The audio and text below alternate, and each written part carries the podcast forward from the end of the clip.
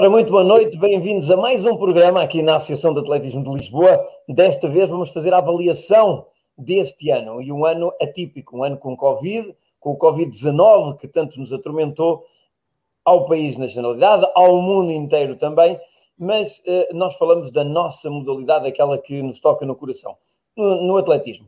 Eh, tenho comigo para fazer estes comentários o professor Zé Carvalho, que eh, se debruça regularmente sobre um estudo, um estudo anual, com várias incisões e, e, com o seu regulamento próprio. E temos também a professora Ana Oliveira, a coordenadora do, do atletismo do Benfica, também que nos pode aqui elucidar o que foi eh, a viver este ano em pandemia.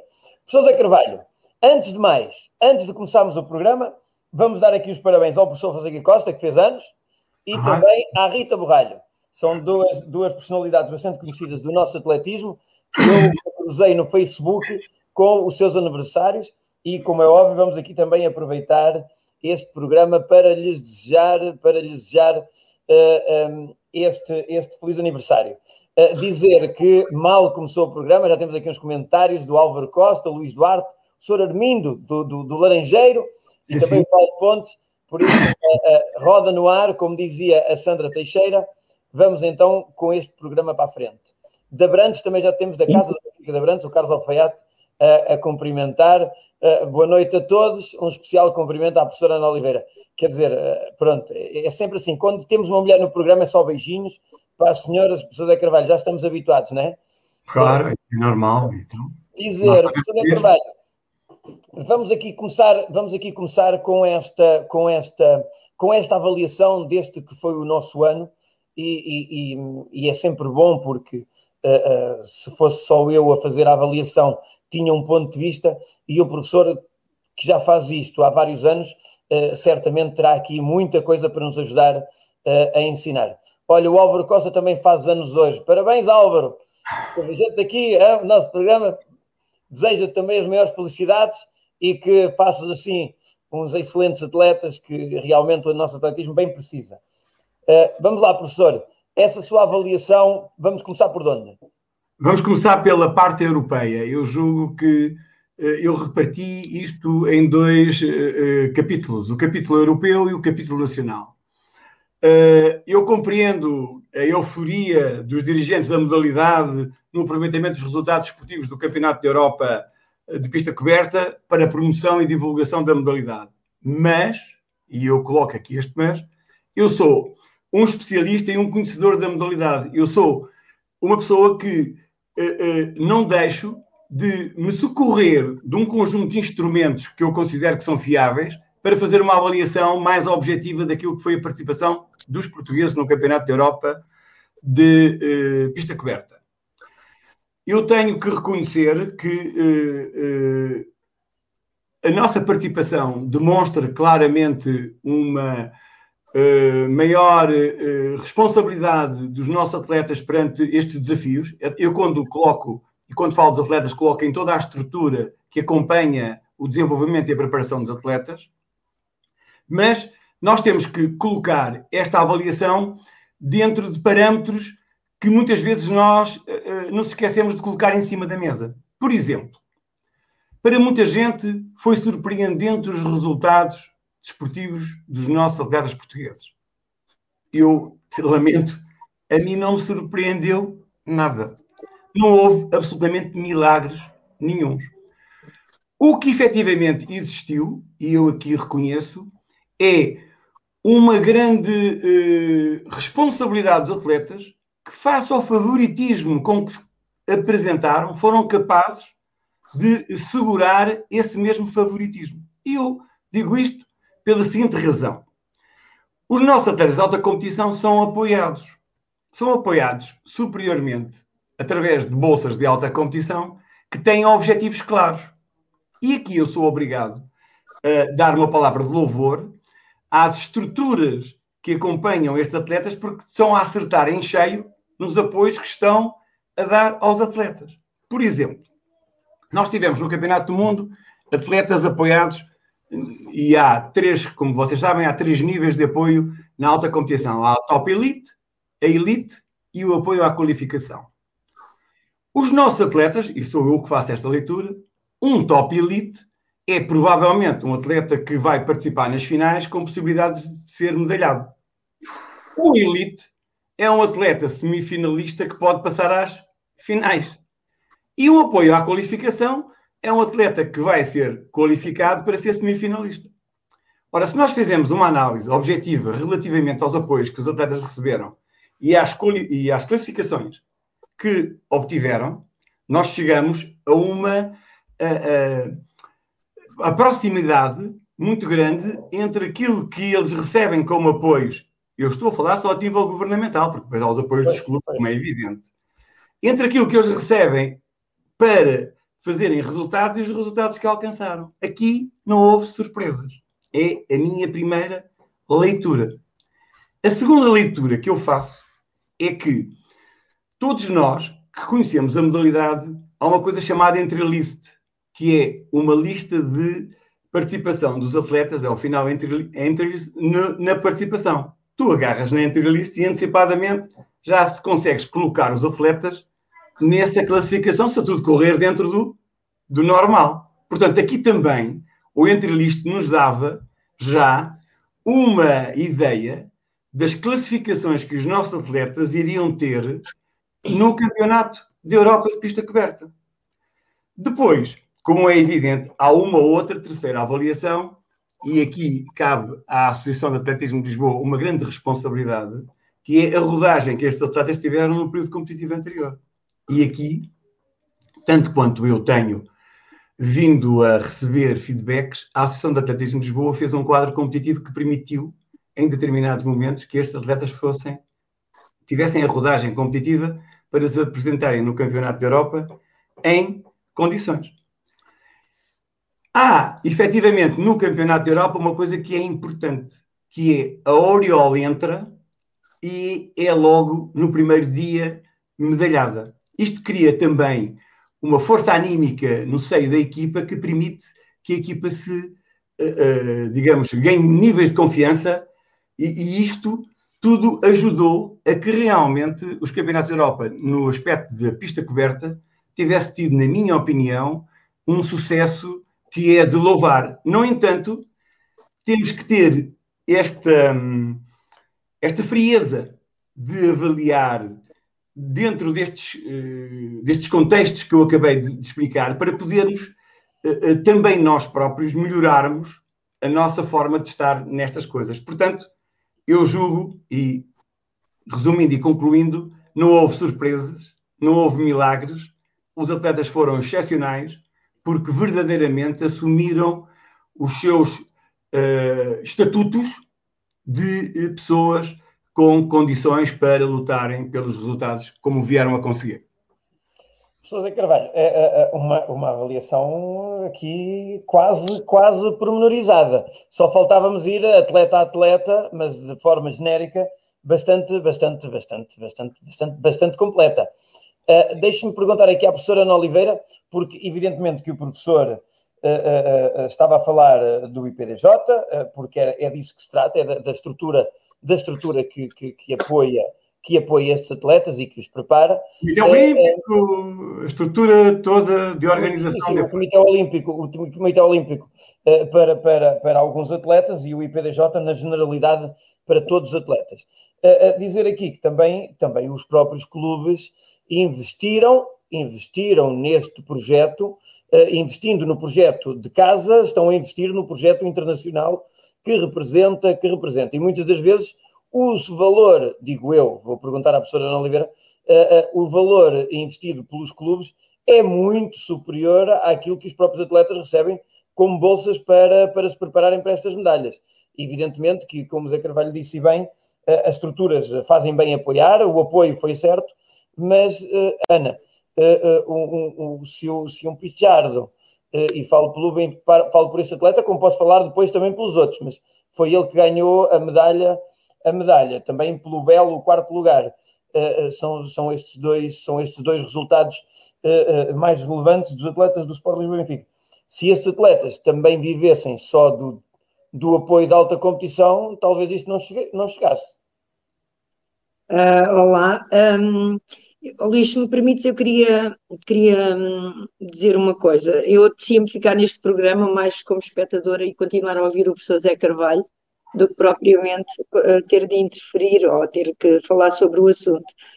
Em relação aqui ao professor Zé, aquilo que o professor Zé Carvalho disse, eu penso que, uh, e, já, e não estou a fugir à questão que tu me fizeste, eu penso que uh, foi extremamente importante esta abordagem inicial dele, porque uh, ele falou em que não houve surpresa do resultado.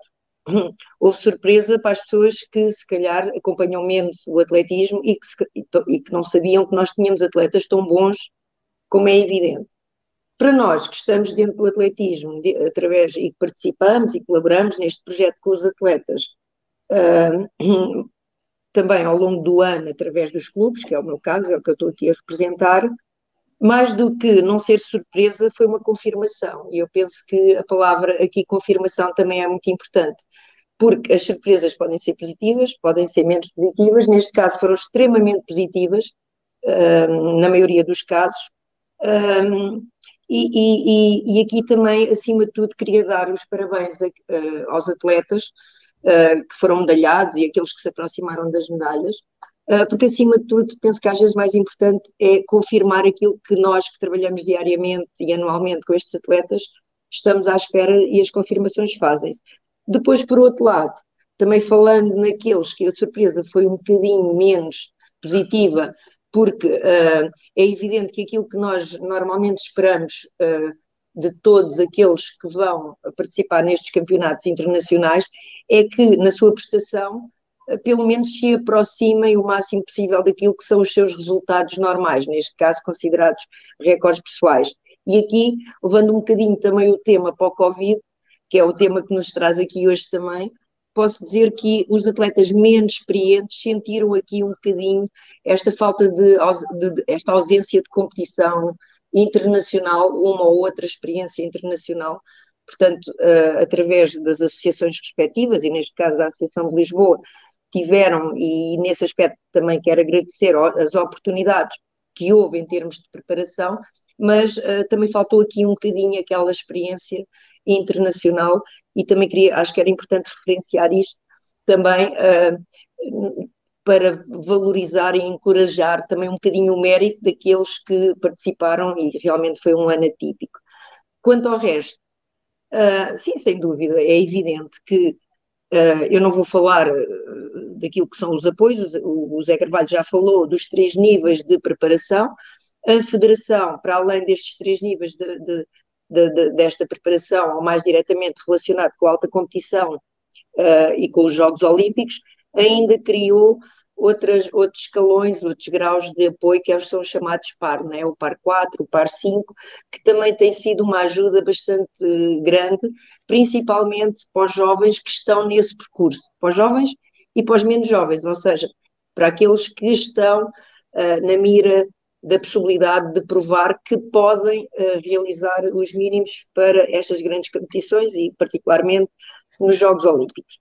Os clubes aqui aparecem como uma ponte muito importante entre aquilo que é o suposto uh, desporto escolar e aquilo que são as supostas captações, portanto, partindo do princípio que é no desporto escolar que uh, estes jovens são captados e mais importante do que captar é fixar e apoiar, e apoiar e manter na modalidade, fazem a grande ponta entre o início deste percurso de alta competição e a concretização deste percurso de alta competição.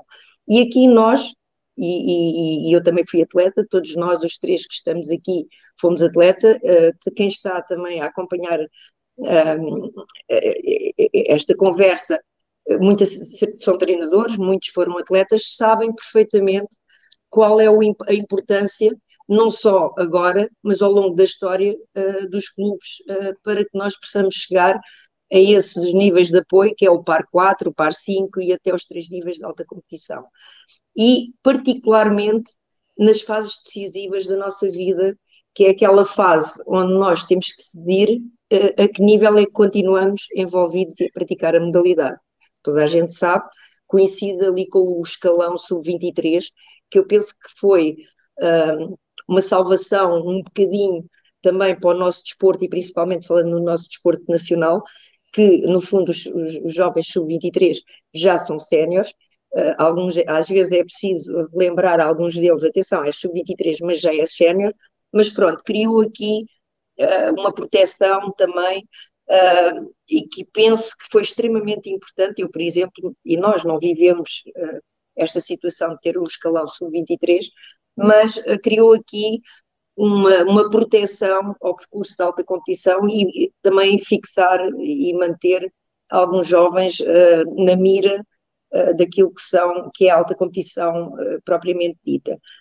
E aqui é evidente que quem pensa ir aos Jogos Olímpicos, quem pensa estar em campeonatos da Europa, quem pensa tem de fazer opções muito muito muito difíceis, é preciso estagiar, é preciso competir, Alguns conseguem, e são os melhores exemplos que nós temos, acabar e terminar cursos superiores.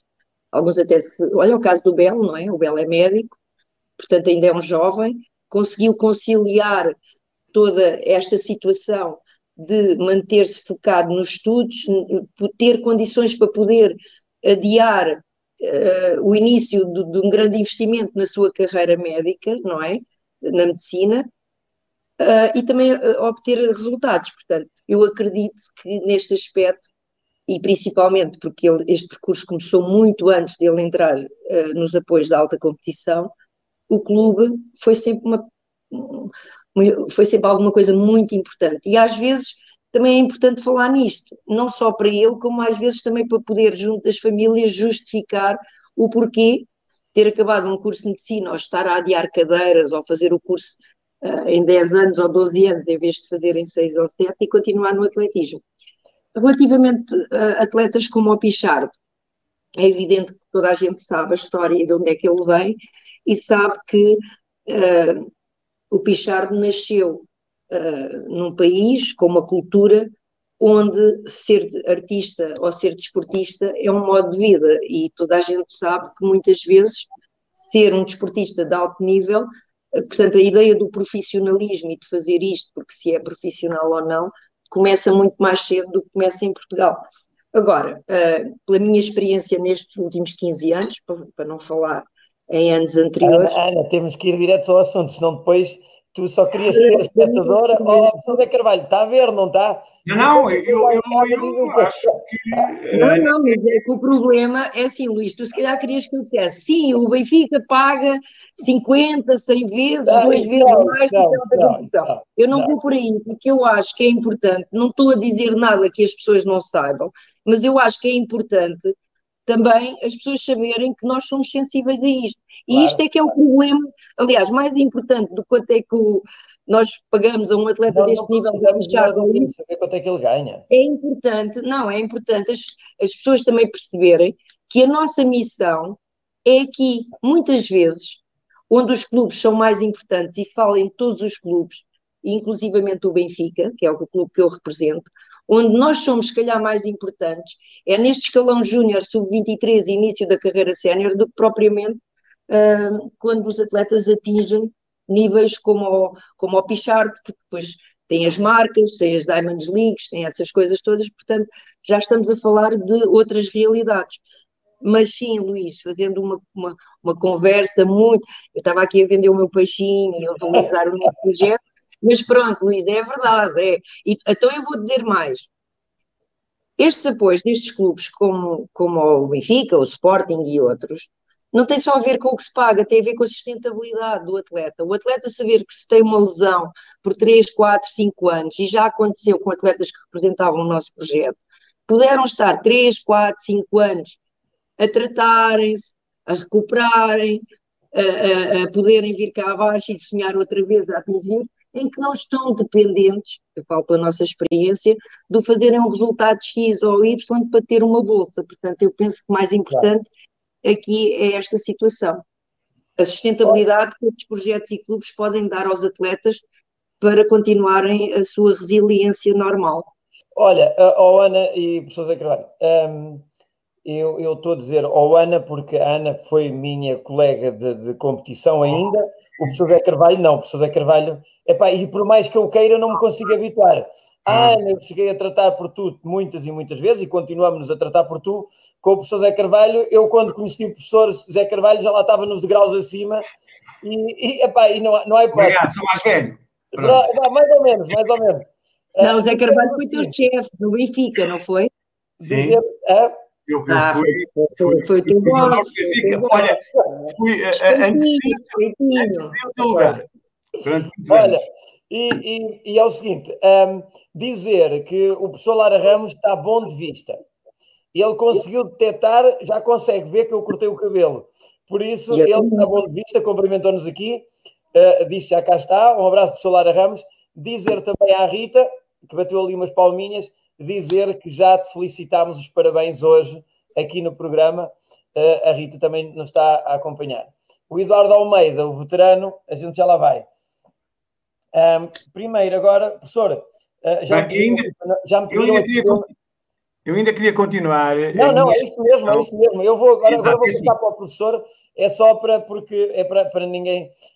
Vou, vou lendo aqui as, as minhas mensagens e era só para não ficar distraído distraído com não. Força, professor. A questão é assim, portanto, nós estamos a falar no Campeonato da Europa, portanto, que é, digamos que foi uh, uh, o culminar desta fase uh, final de, da pista coberta, e nestes atletas que estiveram lá, e eu volto novamente a frisar aquilo que, com que iniciei a minha exposição, é que nove dos 16 atletas que estiveram presentes fazem parte do apoio do Comitê Olímpico no Elite, Top Elite e apoio à qualificação. O que quer dizer, à partida, de que este grupo de atletas que nós tivemos no Campeonato da Europa estão dentro de um projeto de preparação que está devidamente estruturado e organizado e, e, e, que merece e que merece o elogio da estrutura que o está a acompanhar. Portanto, nove destes 16.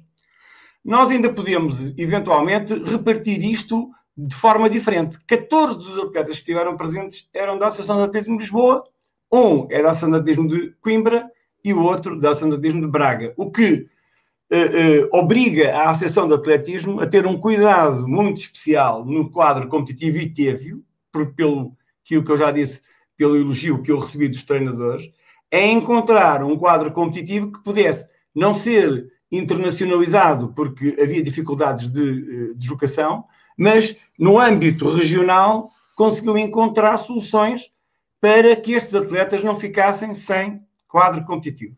Portanto, uh, uh, eu julgo que tudo está a bater a bota, digamos, até agora, com a perdigota. Acho que nós estamos no bom caminho. É isto que nos quer, que nos dizem os resultados do Campeonato da Europa de pista coberta. Agora, há outra questão que é colocada e que eu julgo que nós temos que desmistificar, que é Portugal foi o segundo país no quadro da Europa. Quer dizer, nós com certeza eh, estamos a, eh, as medalhas não, não, não significam por si só o enquadramento da nossa modalidade no âmbito da Europa. Efetivamente, nós temos que nos comparar, e aqui eu faço mais uma comparação com os países com uma população idêntica à nossa. Portanto, nós temos na Europa a Suécia, a Bélgica, a República Checa, a Hungria e a Grécia, que são países com uma população idêntica à nossa e com os quais nós temos, hoje em dia, tudo que se compara a nível nacional é sempre com, é sempre com a Europa. É com países dentro da mesma dimensão e da mesma organização, digamos, dos 27, onde nós estamos incluídos. É, é nas, nas vacinas, é nas, nos apoios, é nos ordenados, é em tudo. E verdadeiramente, neste, neste grupo de seis países onde nós estamos incluídos, nós ficámos também bem qualificados. Ficámos atrás da Suécia e ficámos atrás da Bélgica só. Conseguimos ter melhores resultados, e aqui a classificação é dos oito primeiros, não é de, do conjunto do global, é dos oito primeiros. Nós conseguimos ganhar ou estar melhor posicionados que a República Checa, que a Hungria e que a Grécia, o que também é significativo e deve ser também considerado. Relativamente às participações individuais que poderia eventualmente eu fugir um bocadinho daquilo que seria uma responsabilidade, eu assumo claramente, eu acho que nós tivemos atletas com sinal mais e tivemos atletas com sinal menos.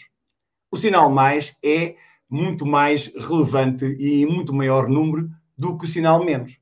Portanto, eu julgo acima de tudo e não querendo uh, uh, centralizar uh, ou, ou, sequer nomear pessoas, eu julgo que tivemos dois resultados com sinal menos e tivemos pelo menos um, dois, três, quatro, cinco, seis, sete, oito resultados com sinal mais. Ora, o que é, em 16, tivemos uh, quatro que uh, fizeram aquilo que seria normal, mas tivemos também algumas coisas que temos que verdadeiramente, pronto, uh, quem lá está sofre as pressões e muitas vezes não é sempre, nem tudo é, é, é como é que eu ia dizer, nem tudo, não fazemos o pleno. Há de haver sempre qualquer coisa que pode eventualmente falhar e que faz parte de um estudo que tem que ser feito relativamente à equipa. Agora, do ponto de vista da equipa, verdadeiramente eu sinto que. Uh, e também queria fazer aqui uma, uma comparação com os nossos tempos. Eu acho que o atleta português hoje não é tão. não se inibe tanto como nós nos inibimos no nosso tempo. Eu acho que eles hoje têm uma forma de estar nas coisas que os coloca numa dimensão muito idêntica àquela que são as suas, os seus uh, competidores. Eu lembro-me que nós, no nosso tempo, tínhamos competições muito menores do que eles têm hoje, tínhamos uma informação muito menor do que têm hoje, tínhamos um contacto muito menor do que tínhamos hoje, e muitas vezes aquela competição surgia. Ah, e também há uma coisa que é importante e que nós não nos devemos esquecer. Porque eu ouço muitas vezes as pessoas compararem coisas que são incomparáveis. Não se esqueçam que há campeonatos de Europa que aparecem em anos de Jogos Olímpicos e há campeonatos de Europa que não aparecem em anos de Jogos Olímpicos. Ou seja, há muitos atletas que para o Campeonato da Europa de pista coberta não representa, eu vou dizer, muitos atletas de altíssimo nível, que já foram campeões da Europa, o Campeonato da Europa para eles não é um foco uh, principal. E isso nota-se no entry list, nas pessoas que tiveram, que participaram. Estão mais focados provavelmente nos Jogos Olímpicos, que esse tem uma dimensão totalmente diferente. E nós também não devemos deixar de avaliar o ano em que isso acontece um campeonato da Europa no ano de Jogos Olímpicos é totalmente diferente de um campeonato da Europa sem ter outro tipo de competição. Portanto, Ligar a bateria, está bem? Sim, sim. não, não, o que eu quero dizer é que estes dados, estas questões têm que ser abordadas num âmbito mais alargado. É evidente que eu sou sensível a isto, mas acredito que a opinião pública uh, que quer eventualmente a bandeira, e também, e também eu quero, também eu quero, eh, muitas vezes não consegue fazer esta destrinça, então é 8 ou 80. É, é, o, que nós, o que nós assistimos na maioria das vezes é quem está no atletismo, quem é do atletismo, quem vive o atletismo, sabe e passou por elas e consegue ter a percepção, e, e muitas vezes sem, sem, sem conseguir passar por elas, uh, porque acompanha, porque convive com os atletas, porque está a par do que se passa, uh, consegue compreender que quando um atleta vai vai representar Portugal ou vai representar o seu clube, certamente vai com a convicção que vai dar o melhor possível. O que muitas vezes não acontece. E quem está mais distraído é que diz sempre: olha para aqueles, eh, afinal vão lá e não, não, não ganharam. Quando ganham, são os maiores. Quando não ganham a medalha, é porque não tiveram a devida preparação, é porque não estavam concentrados, é porque isto, porque aquilo outro. E, e na realidade, nós conseguimos ter uma percepção, porque os acompanhamos porque estamos presentes, eh, conseguimos ter uma percepção totalmente diferente. É evidentemente que depois há uns resultados que sobressaem mais do que os outros, mas eh, não podemos de todo deixar que, que, ou melhor, a nossa obrigação, a nossa obrigação enquanto apaixonados do atletismo é tentar de alguma forma ajudar as pessoas a perceber o atletismo, a perceber isto que nós estamos aqui a fazer agora neste caso e, e esta abordagem, esta primeira hora eh, eh, e estamos, dedicámos, ao, ao, ao, ao, dedicámos esta primeira hora ao europeu, mas eu queria que agora depois nós fôssemos para o euro, para sair do euro, que nós deixássemos o euro e fizéssemos a avaliação do, do, do, ano Covid e desta, desta parafernália que foi as limitações, um conjunto de, de limitações.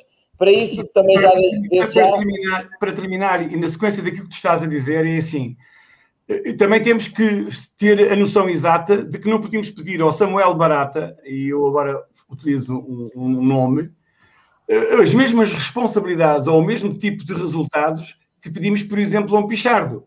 Portanto, em que um tem este tipo de comportamento e de apoios e o Samuel Barata não tem os mesmos apoios. Portanto, nós temos também que destrinçar na equipa aquilo que cada um poderá eventualmente dar daquilo que é o seu próprio uh, valor desportivo. Por exemplo, o próprio Samuel Barata bateu o seu recorde pessoal dos 3 mil metros. Exato, exato. Uh, portanto, mas, mas mesmo assim, mesmo assim, os dois tipos de. A, duas, a, a forma de estar na competição poderá eventualmente ser a mesma, mas a responsabilidade relativamente ao resultado que tem que alcançar, com certeza que terá que ser avaliado de uma forma diferente.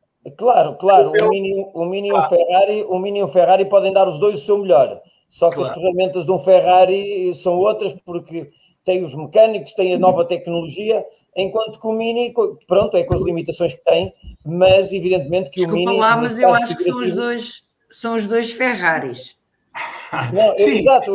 Não, não vais por aí, é não vais por aí, não vais por aí. Oh, Ana, Ana, a expressão é mesmo essa, só que o problema é que, enquanto que o Mini, estamos aqui a falar das ferramentas que tem à sua disposição. Eu acho, oh, oh, Luís, eu acho que o Samuel Barata não foi o melhor exemplo. Samuel Barata é, é um indivíduo, é um atleta que uh, eu acho que o Samuel Barata é o grande exemplo daquilo que se deve fazer, porque é um, um atleta que dia 10 de abril vai tentar fazer os mínimos aos 10 quilómetros uh, para os Jogos Olímpicos. É um maratonista que não tem tido a vida fácil nos últimos tempos, como sabem, e é um maratonista que conseguiu os mínimos nos 3 mil metros para o Campeonato da Europa uh, de pista coberta. Eu acho que o Samuel Barata reflete aqui, olha, dava, o caso de Samuel Barata dava para um estudo. Eu acho que é um caso de sucesso neste europeu. Caso não tenhas reparado, e estou a dizer isto. Depois de carregar a bateria, depois de carregar a bateria, deixa-me só dizer-te o seguinte: aqui a personalização do Samuel Barata era figurativa. Queria dizer que o Samuel Barata ainda não atingiu o tal estatuto Sim, uh, também, super olímpico e, como tal, não tem todas as ferramentas à sua disposição para que nós depois lhe possamos cobrar uma medalha. Era aí, era, essa era Não, nessa perspectiva é verdade, mas eu acho que o caso do Samuel Barata um dia dava para um programa aqui na associação para falarmos sobre o meio fundo em Portugal. Isso é outra história, isso é outra história. uh, Bem-vindo, São Miguel Lucas. Olá, boa noite a todos, tudo bem? O nosso psicólogo de serviço. Bem-vindo, bem-vindo. Uh, uh, nós temos aqui a fazer a, a, abordagem um bocadinho do euro, da avaliação, da avaliação do professor Zé Carvalho. Tu já fizeste na avaliação do euro quando tivemos a nossa conversa. E, e, e nós, olha, agora vou, vou, o professor Zé Carvalho depois vai continuar com a sua avaliação uh, uh, e, e, dizer-te que, que bem-vindo, bem-vindo. Vamos agora ouvir uh, a, a, segunda parte, que, porque como tu não sabes o que é que foi falado, é difícil estás a comentar sobre uma coisa que não ouviste. Não, eu ouvi qualquer coisa porque eu vinha no caminho e, e consegui. Ah, ok, ok. Então, então e, sobre, e sobre este resumo do europeu, assim muito rápido porque eu queria saltar para o ano Covid. Embora pois o é, assim, eu, parte do ano Covid, porque é típico, não é? Eu não tenho muito mais a dizer do, do que aquilo que disse da outra vez e, e, e a Ana Oliveira e, e, o professor José Carvalho já, já, já comentaram, não é? Eu acho, eu acho que, que, há, que há aqui eh, duas ilações, assim, a grosso modo, a tirar. Os que lá foram, de uma forma geral, portaram-se de forma excelente, não é? Uh, os que ganharam medalhas, não há nada a dizer os que bateram um recorde pessoal não há nada a dizer, e pronto, e há sempre um outro atleta que fica um bocadinho uh, abaixo do seu nível ou igualou o, seu nível. Portanto, ninguém defraudou as expectativas, ainda por mais no ano em que, em que, em que nós tivemos esta, esta pandemia, não é? Eventualmente poderá ter beneficiado alguns atletas relativamente a outros uh, seus competidores, dependendo das circunstâncias que cada um conseguiu, conseguiu eh, ministrar os, seus, os seus treinos, não é? Eh, mas como disse da outra vez, houve bastantes ausências de atletas, portanto, nós tivemos três saltos em que no masculino e no feminino não houve participação alguma e nas barreiras masculino e feminino não houve nenhuma participação. Portanto, eu diria que relativamente aos que foram foi excelente, relativamente aos que ficaram eh, foi terrível. Os que ficaram e que não existem, não é? Alguns deles não, não existem, não é? Eh, portanto, nesse, nesse aspecto, eh, tivemos o melhor e o pior do nosso atletismo representado, representado e não representado. Né? Ou seja, aquilo que não se viu eh, foi o que, foi o que não, não, não, não, não se conseguiu efetivar. Não quer dizer que não hajam atletas em potencial que noutras circunstâncias, ou por, por fruto de uma lesão, ou eventualmente não, não, não conseguiram encontrar no seu melhor estado de forma, mas não temos assim tanta profundidade em algumas disciplinas, efetivamente, não é? E nós continuamos a ter este Portugal este Portugal dos grandes e Portugal dos pequeninos, porque não temos esta profundidade e, e as, as, modalidades, as disciplinas não estão todas ao, ao, mesmo, ao mesmo nível, se calhar também pelo, pela Europa fora existem alguns países com essas características e outros que não, têm realmente um, um atletismo coeso. Portanto, esta é assim a minha avaliação para não estar aqui a aprofundar muito mais aquilo que já foi falado. É? Ora, como, como é, porque nós não sabemos. E, Isto é uma opinião pessoal, não tem que ser assim, não é? Mas claro, eu quero claro, acrescentar claro. uma coisa ao Miguel. Miguel, não existem muitos, ficaram, portanto, alguns ficaram cá, não existem muitos, não. Mas, mas existem alguns que não foram porque não cumpriram os critérios da federação. Mas como o caso da Ivelise, do Radel, mas, uh, mas mais. Ana, Ana, depois, e saíríamos por um campo muito escuro. Se são, se são critérios que nos beneficiam ou que beneficiam os nossos atletas. É não, mas eu só estou a dizer isto porque tivemos atletas bons, quando tu dizes que não existem. A Evelise ficou, é uma atleta que todos conhecemos, o Raidel. Não, tivemos eu, o caso do Delvis, que, que também fez os mínimos, chegaram, mas não, é? não cumpriu os critérios, foi falta de tempo. O próprio Frederico Corveu. Portanto, ah, nós podíamos, mas, mas isto não é uma crítica, quer dizer que temos alguns, não temos é muitos. se tivéssemos quatro ou cinco Ivelizes e uma não conseguisse ir, estavam lá as outras duas, não é? É, é? é, o que eu quero dizer, a nossa profundidade é o que é, não, vamos, não vale a pena estar a bater no ceguinho, mas ficamos com essas ausências de, de quatro disciplinas, não é? Uh, que são uh, o, o fulcro do nosso atletismo também, não é? E nem sequer no masculino, nem sequer no feminino conseguimos lá colocar ninguém, por, por, via das circunstâncias, os mínimos também, as marcas de qualificação também são muito, muito elevadas, etc, etc, etc. Portanto, eh, quer dizer... Olha, deixa, deixa, eu, deixa eu responder aqui à Ana, à Ana uh, uh, só o seguinte. Oh, Ana, tu tens razão, mas temos atletas que já estavam qualificados para os Jogos Olímpicos ficaram em casa. E o critério do europeu, uma das coisas que deveria ser era fazer com que os atletas que vão aos Jogos Olímpicos porque já estão qualificados poderem ter mais uma tal competição internacional que tanto faz falta aos nossos atletas, mais um momento competitivo ao mais alto nível. Por isso, quando... nós no europeu podíamos ter levado mais gente. Mais, a profundidade, a profundidade não é enorme, como diz o Miguel, e todos claro, sabemos. Claro, mas claro. podia ser um bocadinho melhor, agora por circunstâncias diferentes e por sorte, por azar, olha, por exemplo, eu vou dar o exemplo do Radel, o Radel lesionou-se, isso também acontece, não é? Uh, não, uh, também podia ser, principalmente este campeonato da Europa de pista coberta, que eu sinceramente acho que é dos campeonatos mais importantes para o nosso atletismo. Mas se eu, se eu não me estou em, erro, são três ou quatro atletas, eh, para, porque posso estar aqui a fugir algum, três ou quatro atletas que, uh, que já poderiam ter ido a este europeu assim houvesse entendimento da, da, da, dos DTNs, ou melhor, da DTN, da, do Departamento Não interessa, portanto, se é, temos um bocadinho, podia ser uma, uma missão um é, bocadinho melhor. Se nós temos atletas que já estão qualificados para, o, para os Jogos Olímpicos, acho que esta, porque nós não nos podemos estar a queixar sempre do infortúnio, e a verdade é que nós tivemos uma oportunidade, e posso, e não tenho qualquer problema de o assumir aqui. Os mínimos internacionais era até um dia, e houve o, de, o Delvis fez mínimos. Eh, no, no prazo do internacional, não foi? Mas não interessa, nós pois, mas o problema, é que, problema... É que, oh, oh, Ana, oh, Ana deixa-me só dizer. Mas a questão não está aí, Luís, a questão não está no critério, ele não estava no critério, a questão oh, está na discussão oh, dos critérios, que é outra oh, coisa. Ana, Desculpa, sabe não que é que a mim me aborrece enquanto apaixonado e voluntário do atletismo?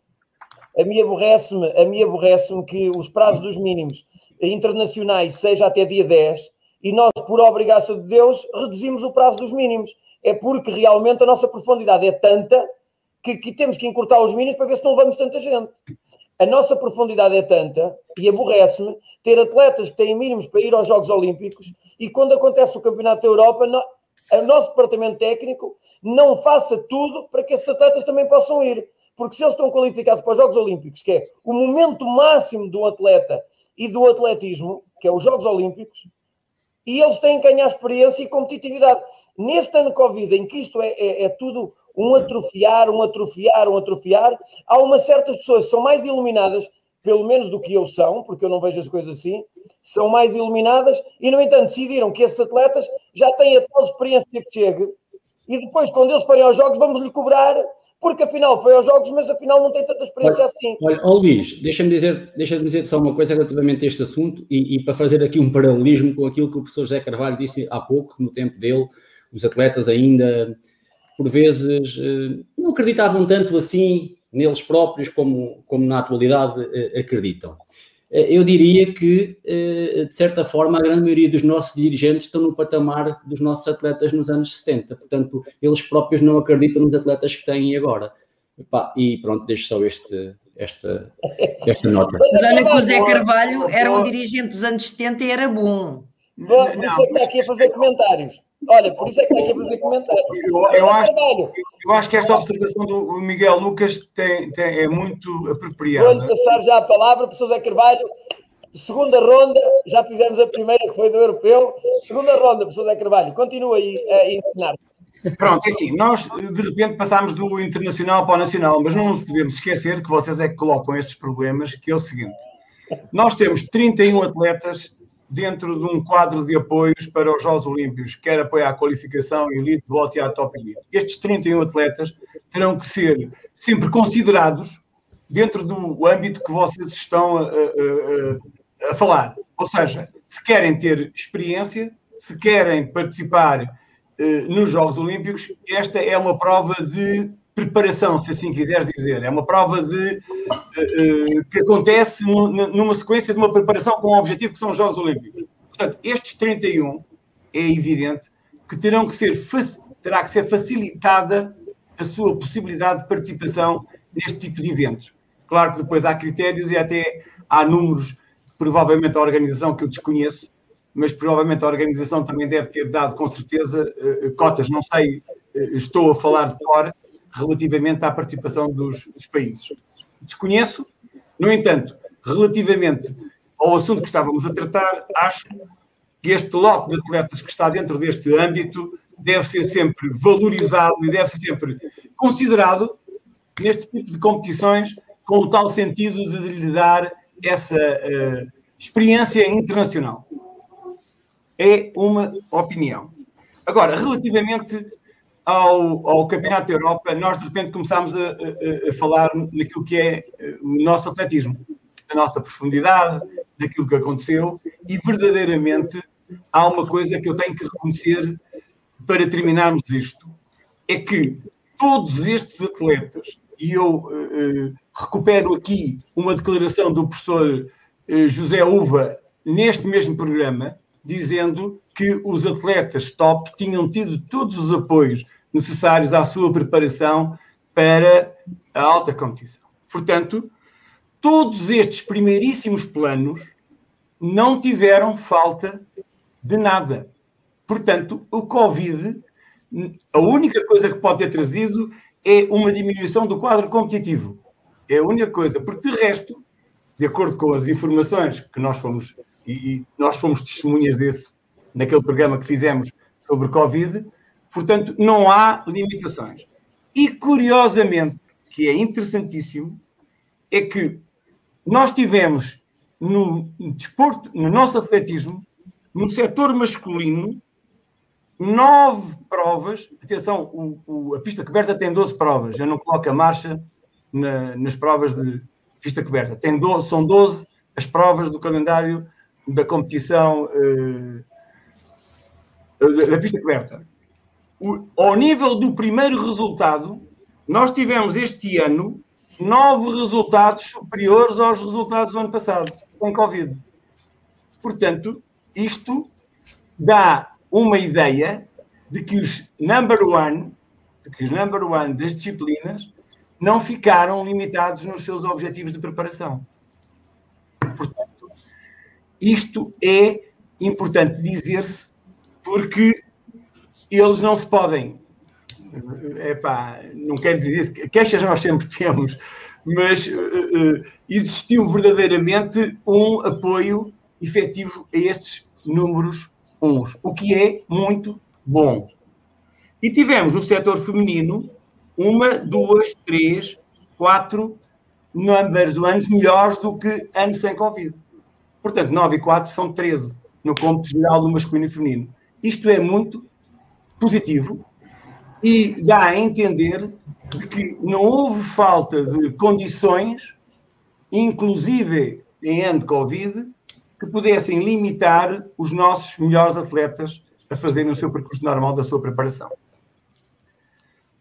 Uh, esta é a primeira nota que eu quero uh, deixar relativamente ao, à relação nacional com aquilo que foi depois o, o percurso internacional. Deixar, deixar continuar, mas só para fazer aqui uma ressalva, dizer que um dos nossos melhores atletas do europeu, não vou identificar para não ferir suscetibilidades, disse numa entrevista há muito pouco tempo que a falta de apoio dos nossos atletas não é na elite máxima, é no meio. É aqueles que realmente precisam daquelas ferramentas para se tornarem 200% profissionais. 200% atletas a sério. Mas pronto, continua, professor. Isto é só para, para deixar esta. esta, esta... Não, não, eu disse ainda há bocado, na minha primeira intervenção. Não, foi aí é que é importante. Tu tens razão, porque depois é assim. Ao nível dos melhores, daqueles que são a alta competição, digamos, nós podemos dizer que estes tiveram aquilo que, que quiseram, ou seja, não lhes faltou aquilo que solicitaram. Depois é evidente que nós podemos fazer uma análise mais alargada até aos 10 melhores. E aqui, só verdadeiramente quatro disciplinas, só quatro disciplinas é que se podem comparar relativamente a 2019. Que são, nós tivemos uns bons 60 metros, quer masculino, quer feminino. Tivemos uns bons 400 metros, quer masculinos, quer femininos. Tivemos uns bons 1500 metros, extraordinário, porque ah, nós, nós estamos sempre a bater no meio fundo e fundo. Tivemos uns 1500 metros com Covid iguais aos 1500 metros sem Covid e tivemos uns 3000 metros iguais com Covid e sem Covid. Nas restantes disciplinas, nós efetivamente tivemos, uh, houve um notório uh, eh, como é que eu ia dizer, não digo, a Covid acabou por limitar aquilo que vocês estavam precisamente a dizer, no âmbito dos 10. Mas nestas quatro disciplinas, felizmente, as coisas correram relativamente igual, para não dizer bem, igual, àquilo que na época anterior nós tínhamos feito sem, sem Covid. Pronto, é assim, de uma, de uma forma geral, eu julgo que a nível nacional, a nível nacional, eh, esta é o resultado. Atenção que há aqui coisas que me preocupam significativamente. Por exemplo, preocupa-me as provas combinadas. Nós temos, então, provas combinadas, isto é feita 4400. Falta, então aqui é, é, é, é, como é que eu vou te explicar? Eu quero ver se não sou uh, muito uh, agressivo na, na, nesta, nesta minha forma de, de, de, avaliar. Nós temos um déficit muito grande, pronto, para dizer, em, nestas duas uh, áreas, provas combinadas e estafeta, estafetas 4-400, tendo nós, tendo os 400 metros, não tendo, não tendo os 400 metros sido uh, uh, muito diferentes dos anteriores, verdadeiramente nas estafetas e nas provas combinadas, nós ainda temos um caminho muito longo a percorrer para nos compararmos às outras disciplinas. Aquela prova que mais foi afetada com o Covid foi o salto com vara feminino. Foi com o Covid? Sim, foi sim. culpa do Covid? Não sei, a que foi mais afetada entre o resultado de 2019, 2000, sem Covid em 2020 e 2021 foi o salto com vara, que sofreu realmente um, um rombo, salto com vara, feminino, que sofreu um rombo muito significativo. Portanto, não sei, eh, no masculino também acabou por sofrer, mas notou-se muito menos, mas no feminino, então, há um rombo muito grande entre o ano não Covid e o ano Covid. Pronto, assim, de uma forma geral, eu depois gostaria de continuar, mas noutros temas muito mais de âmbito, digamos, organizativo e estrutural. Este, com objetividade, e eu quero dizer-vos o seguinte: poderia parecer mal, mas eu tenho que dizer isto. Uh, o Arons de Carvalho é muito importante num conjunto de estudos que se fazem relativamente a isto.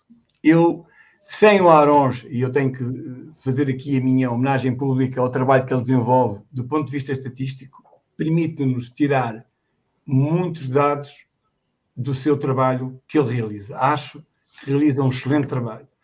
E eu faço sempre, e quando eu falo aqui em quebra, não quebra, há dois elementos que eu considero, sempre considerei na minha estrutura de avaliação, na minha organização, que são este, os rankings e a tabela da IAF. Eu tenho uma grande admiração pelo trabalho que foi desenvolvido na construção daquela tabela da, da IAF. Portanto, consigo, com a tabela IAF e com os rankings, fazer avaliações que eu julgo e gostaria que as associações, que a Federação tomasse também isso em consideração. Não, não, não cai em saco roto. Uh, dizer aqui que o Arons fez anos ontem, está aqui o senhor Algarvio, não, o, o, senhor do Porto, da Alfena, uh, uh, que depois tomou Algarve como seu, sendo considerado com aquele chapéu à cowboy o, o, o cavaleiro do Algarve, o Salário Ramos está a dizer que o Arons fez anos ontem. Nós hoje também já demos parabéns ao Fonseca Costa e à Rita Borralho e ao Álvaro, e ao Álvaro Costa, por isso, por Salário Ramos, uh, mandar aí uns parabéns à, à, Rita aí através de uma mensagem, ao Álvaro e, à, e, ao, e, ao, e ao Fonseca Costa. Miguel, tu, tu uh, eh, um, eh, neste, enquanto o professor Lara Ramos faz, entrou o Albertino Saramago de Coimbra, eh, sempre atento em todos os programas. Enquanto, enquanto o professor José Carvalho faz aqui uma análise técnica do resultado em si, comparando algumas disciplinas e identificando aqui algumas que tiveram um sinal menos em relação aos anos anteriores. Agora, depois, eh, como a Ana surgiu ali naquele comentário, eh, se é por causa do Covid, por exemplo, que, o salto com vara feminino não teve tão bons resultados, se tem alguma influência ou não, eu ia, ia te pedir para fazeres esta, esta avaliação do que é o, do que foi este ano do Covid, aqui no, no aspecto da tua profissão, e não só na tua profissão como psicólogo, eh, esta avaliação do ano, eh, a influência possível nos resultados, porque na verdade tivemos alguns resultados menos bons, mas depois tivemos uma série deles muito bons, excelentes. E uma das perguntas que, que, que, que já me fizeram por mensagem foi uh, uh, uh, se tivermos resultados tão bons, então o Covid pode não ter assim um efeito tão negativo. Faz-me esta avaliação tu, enquanto psicólogo, mas também ao mesmo tempo conhecedor da modalidade, não é? Aqui, nunca, nenhum, nunca nenhum treinador te foi perguntar como é que se treinava 100 metros. o que é que tu fizeste com, com os treinos do calado? Essa está-me na memória. Ainda, hoje, ainda hoje na minha corridinha, ainda hoje na minha corridinha de, de, dos, dos 40 minutos foi motivo de conversa. A malta, a malta, não, quer, a malta não quer colocar uh, portugueses nascidos em Portugal a correr rápido. Então não me fazem essas perguntas. Mas pronto, isso é outra história. Uh, relativamente àquilo que nós a, a perguntar, uh, não podemos estabelecer aqui relações de causa e efeito, porque isso é, é, é exagerado e temos que ir aqui em, em erros, em erros crassos, não é? Há, há, pode haver relações entre o Covid e o não Covid, não é? Mas não podemos, não podemos cingir-nos a, a, uma avaliação uh, meramente uh, focada no Covid. Haverão sempre outras coisas a acontecer que influenciam os resultados, os bons e os maus resultados. Mas relativamente ao Covid e da perspectiva psicológica, deixa-me dizer-te uma coisa. Aquilo que me foi percebendo, quer no atletismo, quer num ou outro desporto que conseguiu continuar uh, a poder treinar, não é, com boas condições, que foram, foram muito poucos, não é? Uh, aquilo que poderá ter acontecido é que os atletas uh, for, foi-lhes retirado praticamente todas as atividades e todas as distrações extraordinárias.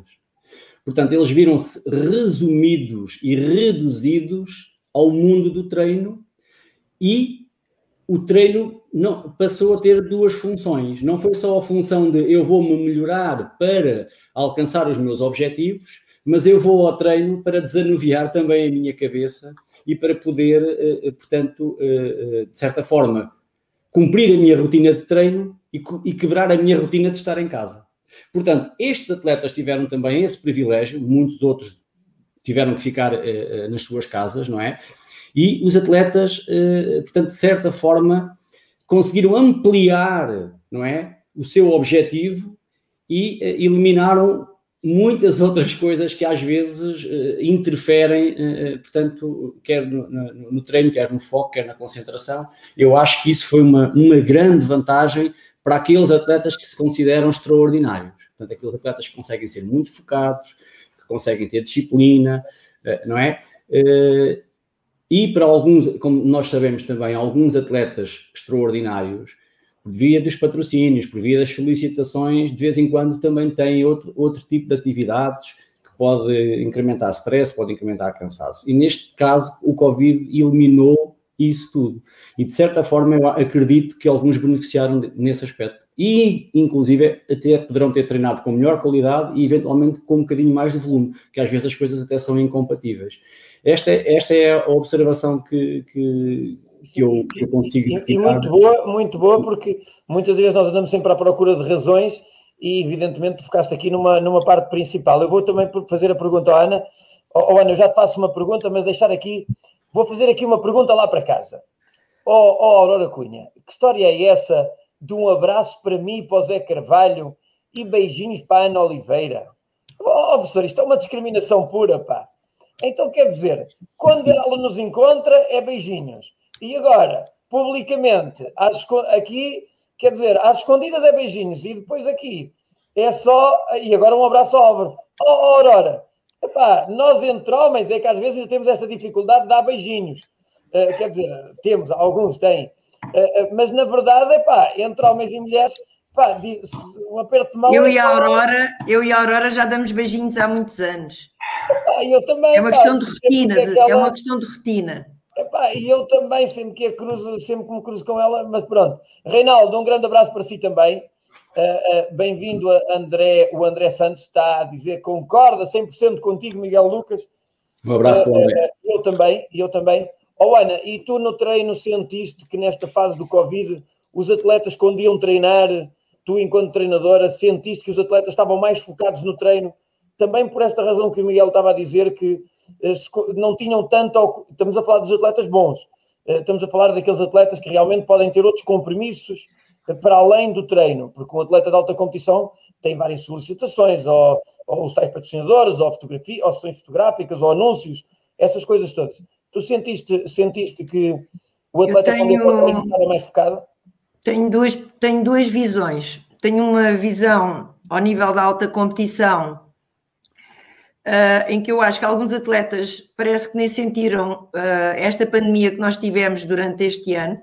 Como vocês sabem, eu não trabalho só com o atletismo e posso dizer aqui e partilhar que houve modalidades em Portugal que trabalharam muito bem ao nível da alta competição, criaram bolhas, conseguiram, uh, e também no atletismo, estes atletas, portanto, às vezes até parece que o Covid nem passou pelo mundo, tenho uma visão do atleta um, intermédio, que é uma visão que nós vamos ter a verdadeira reflexão e conhecer o impacto deste Covid a curto prazo, uh, principalmente por aquilo que começou a nossa conversa, que é o impacto que este Covid teve na nossa sociedade, teve junto das autarquias, uh, os planos de recuperação da economia em Portugal e também nos clubes grandes como o Benfica, o Sporting, o Braga, o Laranjeiro, que também está aí o nosso amigo Armindo. Portanto, Armindo. Eu, penso, eu penso que a médio prazo,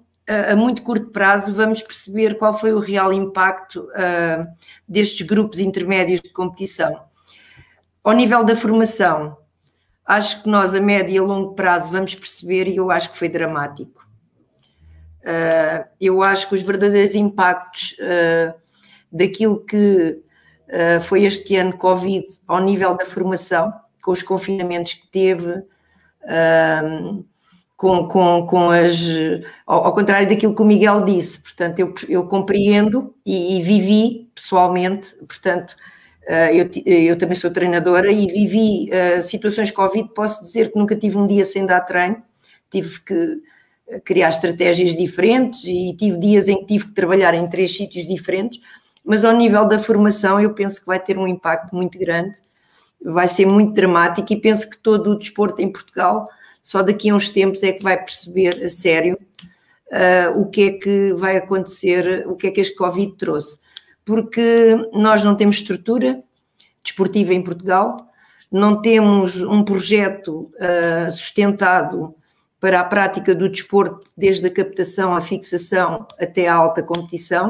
Estamos muito dependentes, em termos globais, de situações específicas e particulares de coisas que as federações, as instituições, o Comitê Olímpico não controla. A partir daí, uh, penso que não é preciso ser mais clara. Vamos ver o impacto que isto teve no desporto escolar, nos clubes, nas autarquias, eh, mas sinceramente, ao nível da formação, acho que, e em todas as modalidades, não apenas no atletismo, acho que não foi nada bom e foi dramático, e só daqui a uns tempos é que nós poderemos avaliar. Não queria entrar mais, mas podia dar 50 exemplos e motivos porque é que penso isto. Epá, eu, eu, desculpem, eu, eu tento ser o mais sóbrio possível, você já me conhece, Ana. Eu não me estava a rir dos teus comentários porque estava-te a ouvir e de outra razão. Mas podes-te rir, que eu não me importo, eu gosto de ver rir. Não, não, não. Eu, depois de uma coisa tão dramática, estar-te a ver a rir é preocupante. O presidente da nossa associação estar-se a rir depois do que eu disse. Não, não, eu, oh, Ana, eu, eu, eu, eu, eu ia-te pedir, eu ia -te pedir que esse, esse humor não é necessário. Uh, porquê? Porque é como estava a rir. Porque aqui o professor Fonseca Costa Uh, diz assim, também já me vou rir. Agora vais-te rir tal como eu. Olha, está aí. Pronto. Ora, então, eu estava a ouvir a falar e a ler a mensagem ao mesmo tempo dele. Mas a pessoa Fonseca Costa que há 30 anos que estou à espera. Pronto.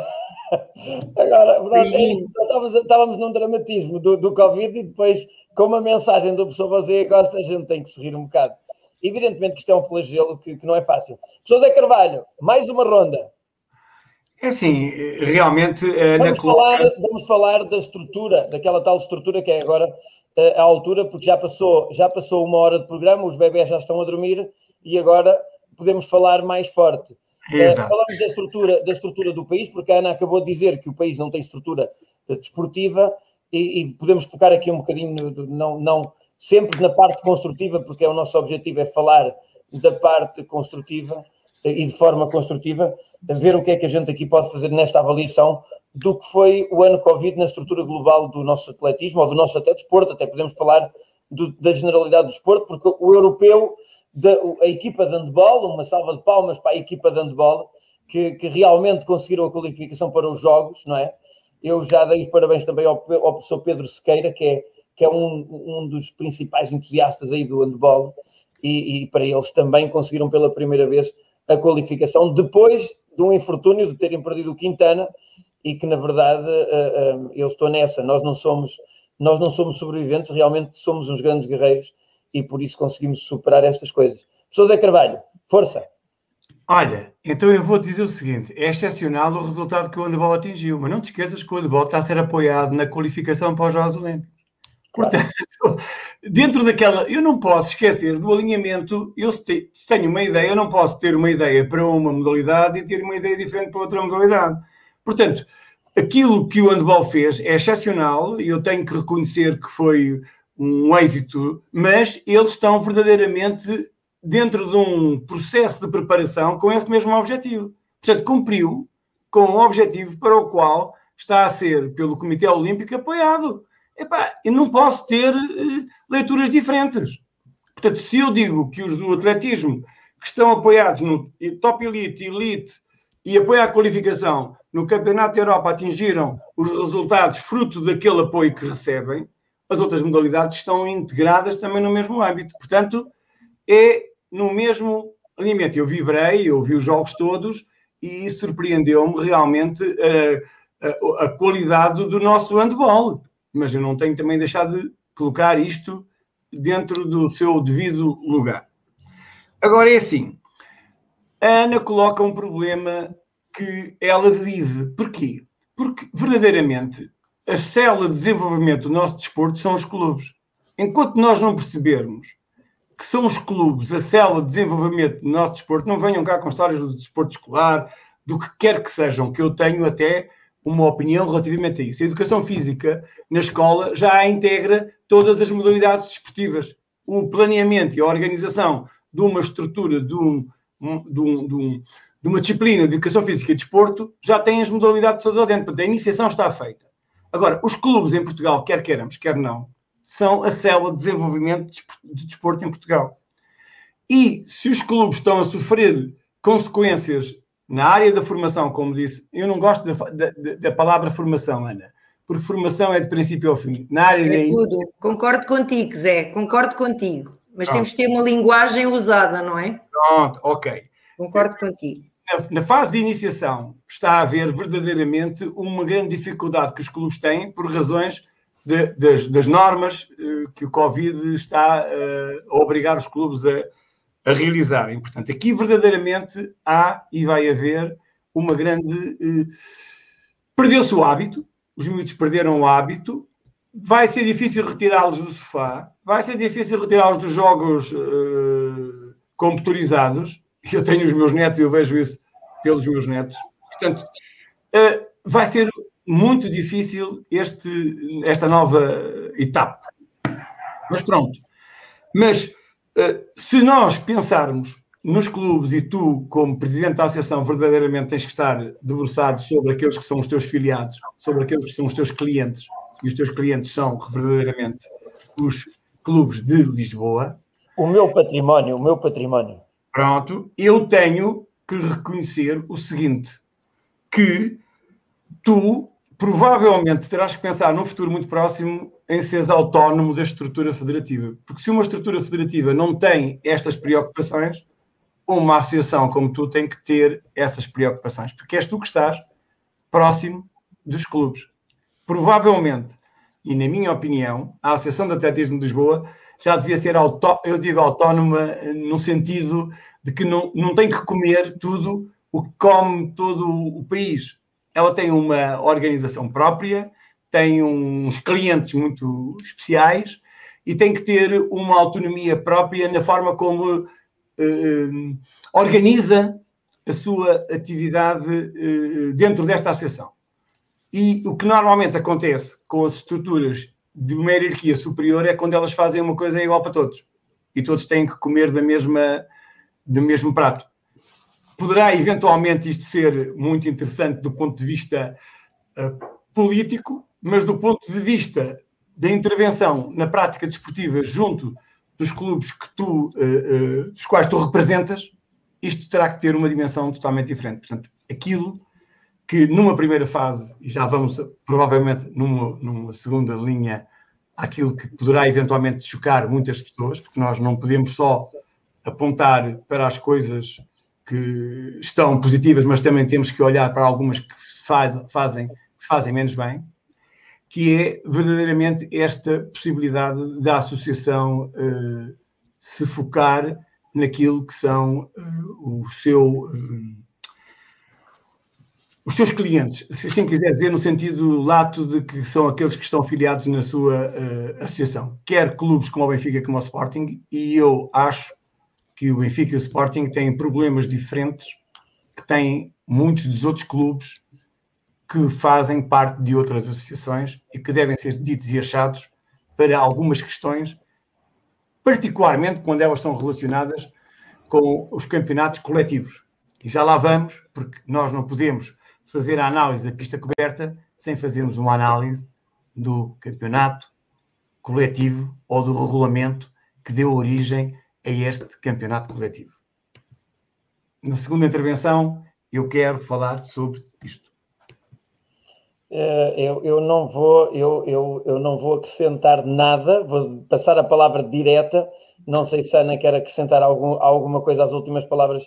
Às últimas palavras, quer dizer, é este, é este bloco de comentário que, que, que, que, que o Zé Carvalho fez, mas antes disso, dizer, uh, uh, Belo, eu sei que tu tens pouco tempo para estar connosco, porque tu és evidentemente atleta de alta competição, altíssima competição, e dizer-te que também a Associação de Lisboa reconhece em ti como um grande exemplo do nosso atletismo, e essencialmente, para além disso, e tu sabes do apreço que a gente tem por ti, o grande ser humano que tu és. Hein? Fantástico. E estivemos contigo o tempo todo. Contigo e com os outros todos, como é óbvio. Um abraço, Belo. Fica bem. Ana. Olha, eu queria só. O Zé Carvalho já referenciou isto várias vezes. É evidente que eu valorizo o trabalho de todos. Um, penso que, quando eu digo que não há uma estrutura desportiva, eu trabalho, falo pensa, essencialmente nas bases e até centrar no par e principalmente uh, o grande problema e onde nós temos que nos focar é como é que os atletas chegam aos primeiros apoios da alta competição em Portugal e às bolhas nacionais. Eu queria só dizer-te uma coisa, Zé, e eu, eu não posso perder estas oportunidades, senão não venho aqui falar, não é? É evidente que nós temos aqui o exemplo da, Seleção Nacional de Handball, é um exemplo fantástico para o país, mas isto não acontece por acaso. Também já aconteceu no futebol. O no futebol não aconteceu por acaso. E esta coisa, nós temos que pensar uma coisa. O, o, epá, e talvez eu possa, é a minha opinião, espero que a respeitem. Não é por acaso que esta equipa de handball, e porquê é que foi o handball que foi apurado para os Jogos Olímpicos? É das modalidades mais competitivas em termos de campeonato nacional em Portugal. É das poucas modalidades onde há uma luta incrível entre o Benfica, o Sporting e o, e o Porto. É uma das modalidades onde muitas uh, atletas que vieram jogar no nosso campeonato e acabaram por ser naturalizados, vieram trazer uma estrutura competitiva, uma ambição e todo um elan e, to e uma partilha de conhecimento que nos permitiu evoluir. Eu não estou a dizer que o vôlei, o basquete, etc., mas é preciso ver, isto não aconteceu só a Zé Carvalho e toda a gente sabe o quanto eu admiro esta gestão do Comitê Olímpico e o professor Zé Manuel Constantino e os esforços que eles estão a fazer, não tem nada a ver, mas atenção, quando fizerem esta análise, porque é que nós fomos aos Jogos Olímpicos, vejam, vejam e analisem o Campeonato Nacional de Handball e toda a sua estrutura competitiva. Gostava que houvesse um Porto também no atletismo, no, e noutras modalidades. Portanto, e penso que outras modalidades onde há uma grande rivalidade competitiva ao nível do Porto, do Braga, do Sporting e trazer um bocadinho a competitividade do futebol, poderá um dia ajudar-nos a levar equipa, mais equipas coletivas aos Jogos Olímpicos. Em relação ao resto, não vou dizer nada, portanto, estou pronta para reagir e fala aquilo que tu quiseres. Está pronta para reagir? Uh, com ou sem bicicleta, com ou sem bicicleta, estou pronta para falar. Professor Carvalho, ah, está, está, está, está lindo, está lindo.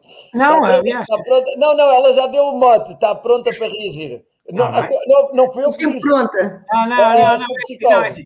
Eu, eu, eu, eu, como sabem, eh, eh, vi os jogos e li alguns comentários. E uma das coisas, aliás, a Ana acabou por explicar muito bem que o grau de competitividade do handball em Portugal subiu extraordinariamente com a vinda, inclusivamente, é o, o que veio, veio trazer mais-valia. Não é, não, não temos aqui qualquer rebuço relativamente a quem venha de fora e se tenha naturalizado. Trouxe mais-valia. Mas há uma coisa que eu só li, portanto, não, não aprofundei, porque o handball não é a minha praia, mas aquilo que me dizem é que há 11 jogadores do Futebol Clube do Porto na seleção. Ora, 11 jogadores em 19 quer dizer que há verdadeiramente também uma equipa preparada e aqui o, o, o Futebol Clube do Porto tem uma palavra muito grande a dizer relativamente a este êxito. Portanto, conseguiu ter 11 jogadores, portanto, que trabalham entre si na seleção. E depois também me tiveram a dizer que dos oito que, que, faltam, muitos deles estão a jogar lá fora em campeonatos. Eu ia ouvindo e ouvindo dizer, estes estão aqui, estão lá. Portanto, a competição, aquilo que verdadeiramente pode ser o segredo, eu não, não, não tenho conhecimentos tão profundos para dizer isto, mas é, é construído com base numa equipa. Aliás, o futebol já fez isto no passado, quando construía eh, com base na equipa e depois ia buscar alguns jogadores para eh, melhorarem substancialmente o valor coletivo. Portanto, 11 jogadores de um clube também já me fizeram referências muito elogiosas ao treinador do futebol do Porto, Anderson. Julgo que é um sueco, provavelmente, ou um nórdico qualquer, ou dinamarquês, não sei. Portanto, uma estrutura bem organizada, bem coesa. Os jogadores de fora, num quadro competitivo, não estou a dizer que o Benfica Sporting também não tenham contribuído, mas depois os outros vieram trazer mais valias, está feito um, uma equipa com um poder de, de competitivo que foi, demonstra, que foi demonstrado durante esta fase de qualificação e que eu tenho que, que aplaudir. O professor Zé Carvalho já pôs o lar, já pôs o lar, o lar neste momento já deve ter para aí só 20 anos. Falou bem do Porto e falou bem do treinador do Porto e da estrutura do Porto e da equipa do Porto. Os atletas, o professor Lara Ramos já está a dizer muito bem, professor Zé Carvalho. Ele já está aqui todo eufórico. Daqui a bocado Não, está a eu... Daqui a bocado, quando a gente reparar, estamos aqui a ver nas notícias, está alguém a correr na autostrada em direção a Lisboa para lhe dar um abraço. Eu, oh, Luís, posso só dizer uma coisa ao Eduardo, que eu, tô, eu por acaso agora vi, até vou vi aqui, ao Eduardo Almeida. Eduardo, o handball faz todo teste, não há nenhum jogo onde os jogadores de handball não façam teste, Olá, está bem, Eduardo? Já vamos Mas quando quiserem falamos sobre isso. Eu sei que estás com vontade de responder ao Eduardo. Não, não estou, deixa... não, só que eu li aqui, olha, olhei para aqui, como é que isto, eu não sei, eh, é complicado. O Eduardo, é só uma resposta ao Eduardo Almeida, e tem razão, ele tem razão. Deixa eu perguntar aqui, Miguel, esta última avaliação, e não querendo falar do handball, porque senão nós. nós não, mas já, são bons já, exemplos. Já elogiámos o handball. Uh, uh, aqui, uh, aos comentários do professor Zé Carvalho, é esta, esta, mais esta, esta rondazinha aqui, mas sem, sem, sem tocarmos no handball. Podemos tocar como um momento comparativo da estrutura, mas, mas, mas, mas não, não fugindo muito para esse lado. É um não, preciso, não preciso se me fizeste alguma pergunta. Faz-me uma pergunta. Não, não, fiz, fiz. Era para, funciona melhor assim. Eu comentar as palavras, assim. para ver se querias comentar as palavras do professor Zé Carvalho, mas sem fugir para o handball também. Não, eu não tenho nada a dizer sobre as palavras do professor Zé Carvalho. Eu... Então pronto, então, professor Zé Carvalho, então vamos avançar para essa sua divisão da pista coberta, para essa sua análise. É assim, é assim portanto, nós fizemos, eu tentei estruturar isto de forma internacional, nacional e não posso deixar de referir uh, alguns lapsos, eu, eu, eu, chamo lapsos, ou distrações relativamente a alguma regula regulamentação que uh, a estrutura federativa uh, produz. E vou dizer isto relativamente, por exemplo, ao Campeonato Nacional de Clubes de Pista Coberta. Acho que foi uma má regulamentação e, e sabendo eu e tendo eu conhecimento de que os clubes, como nós temos, são a célula fundamental do desenvolvimento desportivo, uma estrutura federativa que não olha para o quadro competitivo e não coloca os clubes como elemento de referência dessa própria estrutura, está a esquecer-se de qualquer coisa. E eu digo isto pela seguinte razão. Nós, este ano, eh, inventámos inventámos um campeonato nacional de clubes com 16 clubes, correto? É a primeiro, o primeiro grupo A foi feito a semana passada e o grupo B vai ser feito no final do mês e depois entra tudo na mesma contabilidade e daí sai o campeão. Ora, o que é que nós verificamos? Verificamos isto. E temos que fazer uma análise objetiva. Parece-me que de vez em quando as pessoas esquecem de fazer. De, de, eu não sei, talvez nunca tivessem feito foi equipas. Provavelmente a maior parte de alguns treinadores nunca estiveram preocupados em fazer equipas e em responder perante os clubes, perante as direções dos clubes, porque é que as equipas não tiveram resultados determinados. Nós temos 16 clubes em competição e na pista coberta temos, uh, segundo as minhas contas, para não me enganar, acho eu, 12 provas. Uh, vejam lá se eu estou a faltar algo. Não, ah, pois com, com a marcha, desculpa. Não, não, tira, só, eram 14, tiraram os 200. Sim, pronto, temos 13. 13. O que é que acontece? Se tu, como clube, não apresentaste por qualquer razão um atleta, epá, não apresentas, não tem, tens dificuldades em apresentar um atleta. Ou se por qualquer razão, durante a competição, há um indivíduo que te faz uma falsa partida e é logo eh, desclassificado, ou o indivíduo no meio fundo e fundo, desequilibrado, calca a linha e o tipo acha que uh, está desclassificado. Portanto, acontece que ficas com zero pontos. Depois só tens 13 provas, 13 provas a seguir, 13, para recuperar. Digamos, se houve 12. Uma, tens 12 provas para recuperar. Ora, se depois o clube, o clube a seguir ganhar todas as outras provas ao clube concorrente, não ganha o campeonato. sujeitas-te a que o clube ganhe 12 provas, e neste caso particular vamos uh, fazer a simulação com o Benfica e com o Sporting, passa a expressão. O Benfica não leva zero, não levou nenhum atleta, ou não quer levar um atleta a uma prova.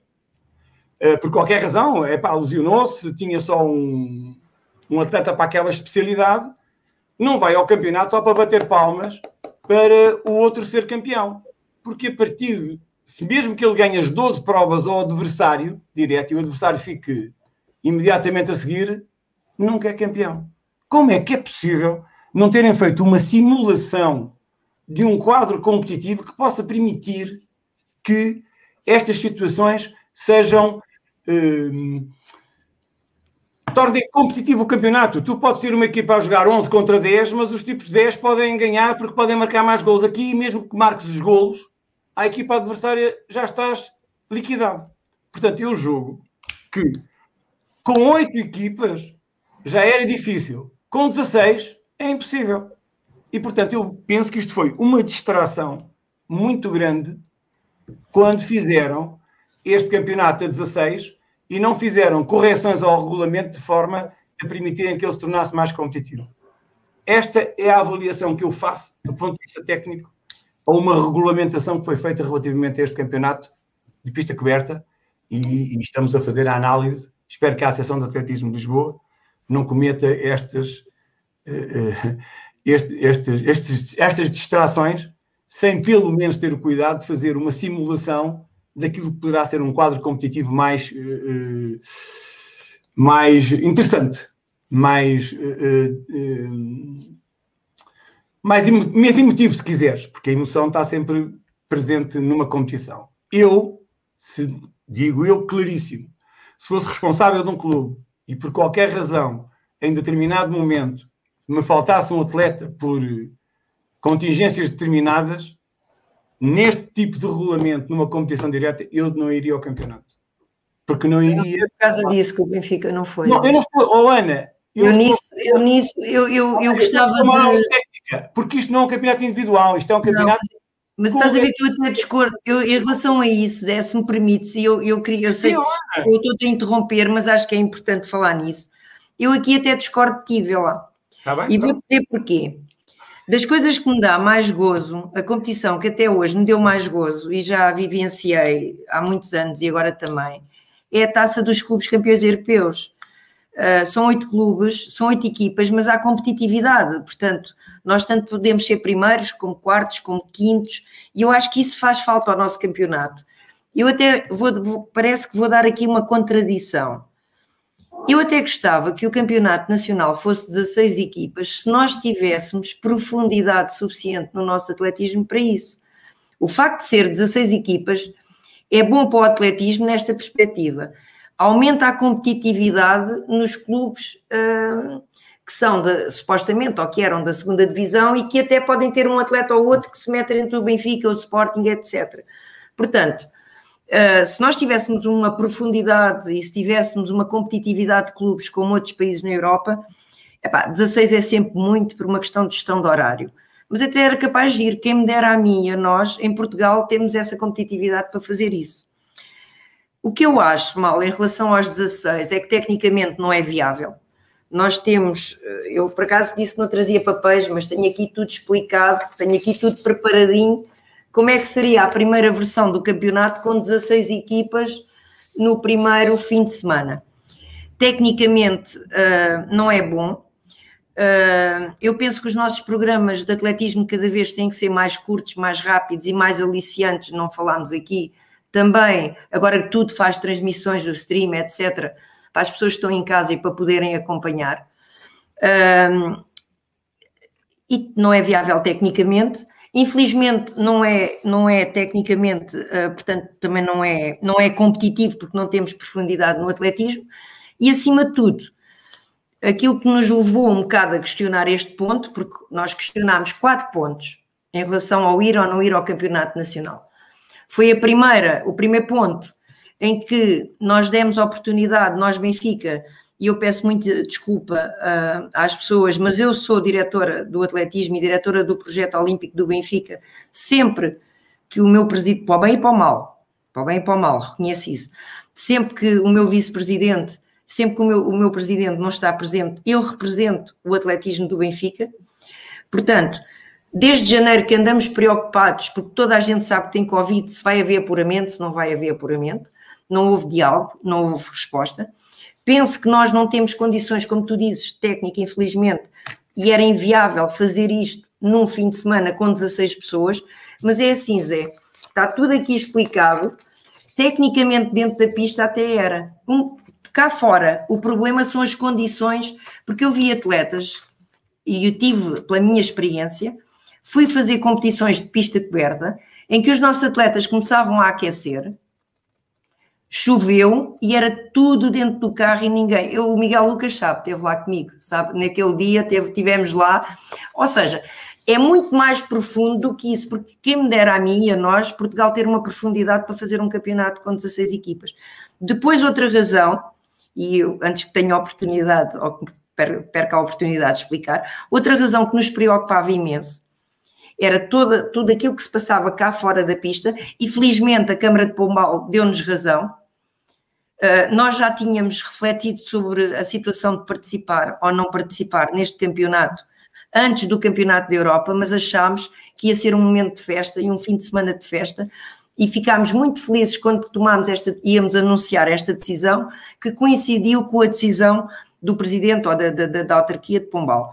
E depois há outra questão, há outra questão muito importante, uh, e agora vou falar aqui no nosso amigo Eduardo Almeida. Uh, nós estamos aqui a falar em bolhas, estamos aqui a falar como é que o judo vai disputar campeonatos da Europa, o handball, os testes são fundamentais. E nós, nós sempre achamos, e aqui Luís Jesus, acho que há coisas, o, o, testes Covid, casos Covid em Portugal, não podem ser escondidos, devem ser denunciados. Eu já fiz 16 testes este ano. Se eu alguma vez apanhar Covid, vou para as redes sociais dizer que tenho Covid. Não vou esconder que tenho Covid. Nós sabemos, quem está no dia a dia, para além da chuva, do frio e das questões de aquecimento cá fora, sabemos que não há segurança, não há tendas, não há. E o Luís Jesus sabe. Dou-te os parabéns por aquilo que fizeste com a tua associação e a tua equipa em Lisboa, todos os cuidados que vocês tiveram, mas vocês têm que se lembrar que o atletismo acontece dentro e fora de um pavilhão. E cá fora acontece tudo. Nós sabemos que houve casos Covid, não podemos dizer o que é que aconteceu, porque as pessoas dizem, ah, mas o Benfica foi competir. Pois foi. Eu não sei o que é que aconteceu às outras equipas, mas sei que nós, depois de participarmos em algumas competições, tivemos caso Covid. E não vamos esconder nem temos vergonha. E nós próprios vimos que a Federação Portuguesa de Atletismo veio agora de um europeu altamente testado, altamente testado, e fez testes para viajar, fez testes para entrar no hotel, fez testes depois de lá, qualquer pessoa que ficou lá cinco dias fez testes e fez testes para voltar e, fez, e, e, e, houve um caso, pelo menos, penso que é o único, Covid um, com a nossa delegação. E se ter Covid não é importante, e se testar não é importante, então porquê é que fomos contactados e as pessoas foram contactadas pela Organização Internacional de Saúde, responsável por este campeonato. É porque testar e ter Covid é importante. Portanto, relativamente só a outra coisa, Zé, infelizmente, e depois outra coisa em relação a essa situação que tu falaste de ter um zero. Eu não posso dizer que é injusto ter 16, equipa, 16 equipas e que se, se um. Porque o risco de fazer uma falsa partida ou ter uma desclassificação ou ter uma lesão ou ter um caso Covid num teste à entrada para o autocarro, tanto é para nós, como é para a JV, como é para o Sporting, como é para o Braga, como é para a Casa de Benfica de Faro. Portanto, é injusto e este campeonato, porque não tem a competitividade nem a profundidade que tem, torna-se perigoso, mais perigoso. Mas ainda há bocado falámos no Arões de Carvalho. Eu ontem Ontem falei com o Arons Carvalho, penso que foi ontem, por outros motivos, não sabia que fazia antes ter-lhe dado os parabéns. E eu quero dizer uma coisa: uh, nós, Benfica, tenho aqui outro papelinho com os títulos que nós ganhámos nos últimos 15 anos, com as minhas notas. Nós não temos medo de perder. De uma vez por todas, gostava de aproveitar esta plataforma para dizer: nós, o ano passado, não fomos ao Campeonato Nacional de Clubes Pista Coberta Femininos porque não tivemos equipa. E eu sinto uh, que foi um ponto fraco da minha gestão, porque não consegui salvaguardar a questão e não consegui reunir condições para termos equipa para ir. Uh, este ano não fomos, não foi com medo de perder, não foi por não termos marchador, porque o nosso marchador teria ficado, no final do campeonato falamos, falamos, teria ficado em quarto, quinto lugar, sexto lugar, até podia ter ficado em sexto lugar. Mas há clubes que estão ainda a lutar pelo título nacional, porque estão a aguardar os resultados deste fim de semana, que também tiveram quartos e quintos lugares. Qual era o problema do marchador do Benfica? Que sim, tínhamos três, ficar em quinto ou sexto lugar. Isso não diz nada. Portanto, Uh, eu falo com esta emoção porque eu sou assim, portanto, as pessoas, eu costumo dizer que o Covid tem que nos trazer racionalidade, às vezes é complicado. Foi um ano muito difícil para todos nós, ninguém nos ensinou, uh, uh, ninguém nos preparou nem nos ensinou a viver esta situação. Eu também tive um atleta com caso Covid e recordo, não sei se o Zé Uva está aí, concordo também com ele, com aquilo que ele tem estado a dizer mas eu recordo que humildemente uma das vezes cheguei ao pé dele e disse, Zé, como é que nós fazemos isto? Como é que é ter um atleta com Covid? Isto não é fácil, isto não é brincadeira nenhuma. Eu também queria, não me estou a despedir, mas queria dar os parabéns ao Zé Carvalho, mas enquanto nós não formos às questões principais... Oh, Ana, oh, Ana antes, disso, antes disso deixa eu só fazer-te uma pergunta, porque é, é pertinente, porque várias vezes, várias vezes nas redes sociais, às vezes as pessoas falam, falam, e ter-te aqui é, é a oportunidade para nós, uh, de alguma forma, também em primeira mão. Eu não perguntei ao professor, ao professor Uva, uh, mas porque nós temos uma funcionária que, que, é, que é colega de treino da Patrícia, quando a Patrícia teve Covid, e ela teve, a vida da Patrícia Mamona não foi fácil, porque teve Covid também, ficou em isolamento, uh, sei que a Lucinda teve, teve 10 dias, teve 10 dias de Covid. Quando esse teu atleta teve Covid, tu ficaste esse período de confinamento também? Não, até eu, eu vou dizer, nós temos tido regras e até há bem pouco tempo, qualquer contacto de risco ficava obrigatoriamente 14 dias uh, de quarentena. E o atleta, eu, não, eu falo pela experiência do Benfica, portanto, falando pela experiência do Benfica, posso-vos dizer que eu este ano já fiz uh, mais de 16 vezes, eu digo 16, mas já fiz mais de 16 vezes o teste Covid. Estive duas vezes em confinamento, em confinada em três dias por confinamento profilático, não porque eu tivesse estado em contacto uh, com, fosse um contacto de risco, mas porque alguém na nave do Benfica, na nave do Jamor, teve Covid.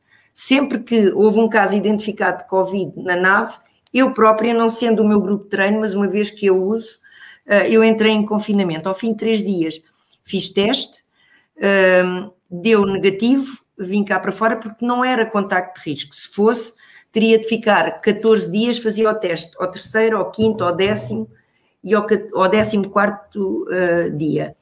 Foi por isso que eu comecei a separar grupos de treino, dois a dois, porque o meu grupo de treino, nós tivemos um caso de um atleta que teve Covid, uh, graças a Deus que foi identificado e que o Benfica teste, porque ele era, era, era e penso que é residente no CAR Jamor, portanto, se o Benfica não testasse, uh, podia ser um caso muito mais grave naquele, naquele lar, na, para mim é lar, mas é naquela residência, uh, o procedimento é este, portanto, uh, nós, se eu sou um, eu vou, eu vou vos dar um exemplo. Nós tivemos um atleta ontem que teve um contacto de risco, uh, que é o Lucírio. O Lucírio teve um contacto de risco, uh, no, porquê? Porque no seu grupo de treino um atleta foi identificado com Covid.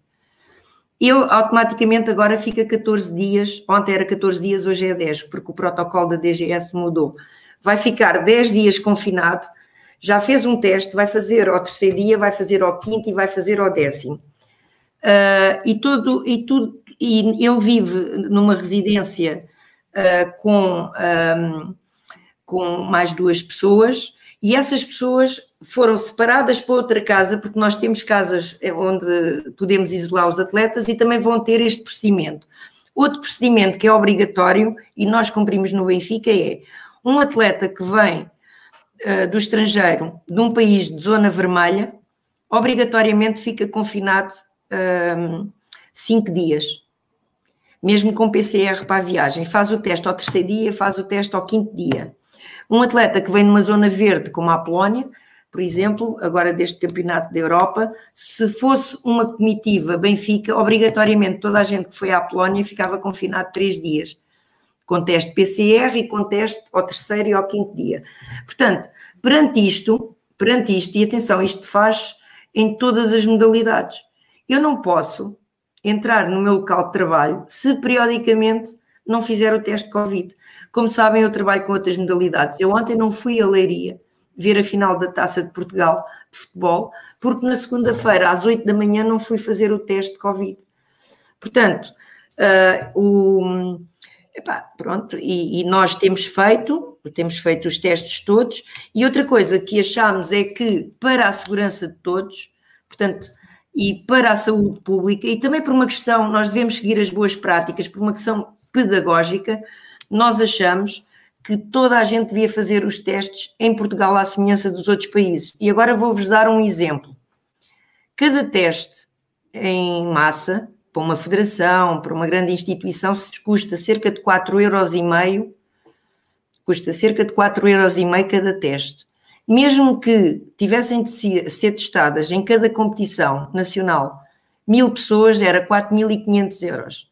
Eu posso-vos dizer que inicialmente a logística do Benfica para ficar neste campeonato nacional duas, três noites, portanto ficaria de sexta para sábado, sábado para domingo, e pronto, eram duas noites, mas alguns teria de ser três, e virem atletas de Inglaterra, virem atletas do outro lado, que nós temos, como sabem, ficava em 9.500 euros. Então, clubes como o Benfica está disposto, porque também tínhamos de fazer aquele esquema de autocarros, não é? Dois autocarros, não sei o quê, porque sabem que cada autocarro agora não pode ter as 50 pessoas habituais. Dois terços. nós íamos fazer isto tudo, não, uma federação, isto, nós não queremos guerra com a federação, nada disso.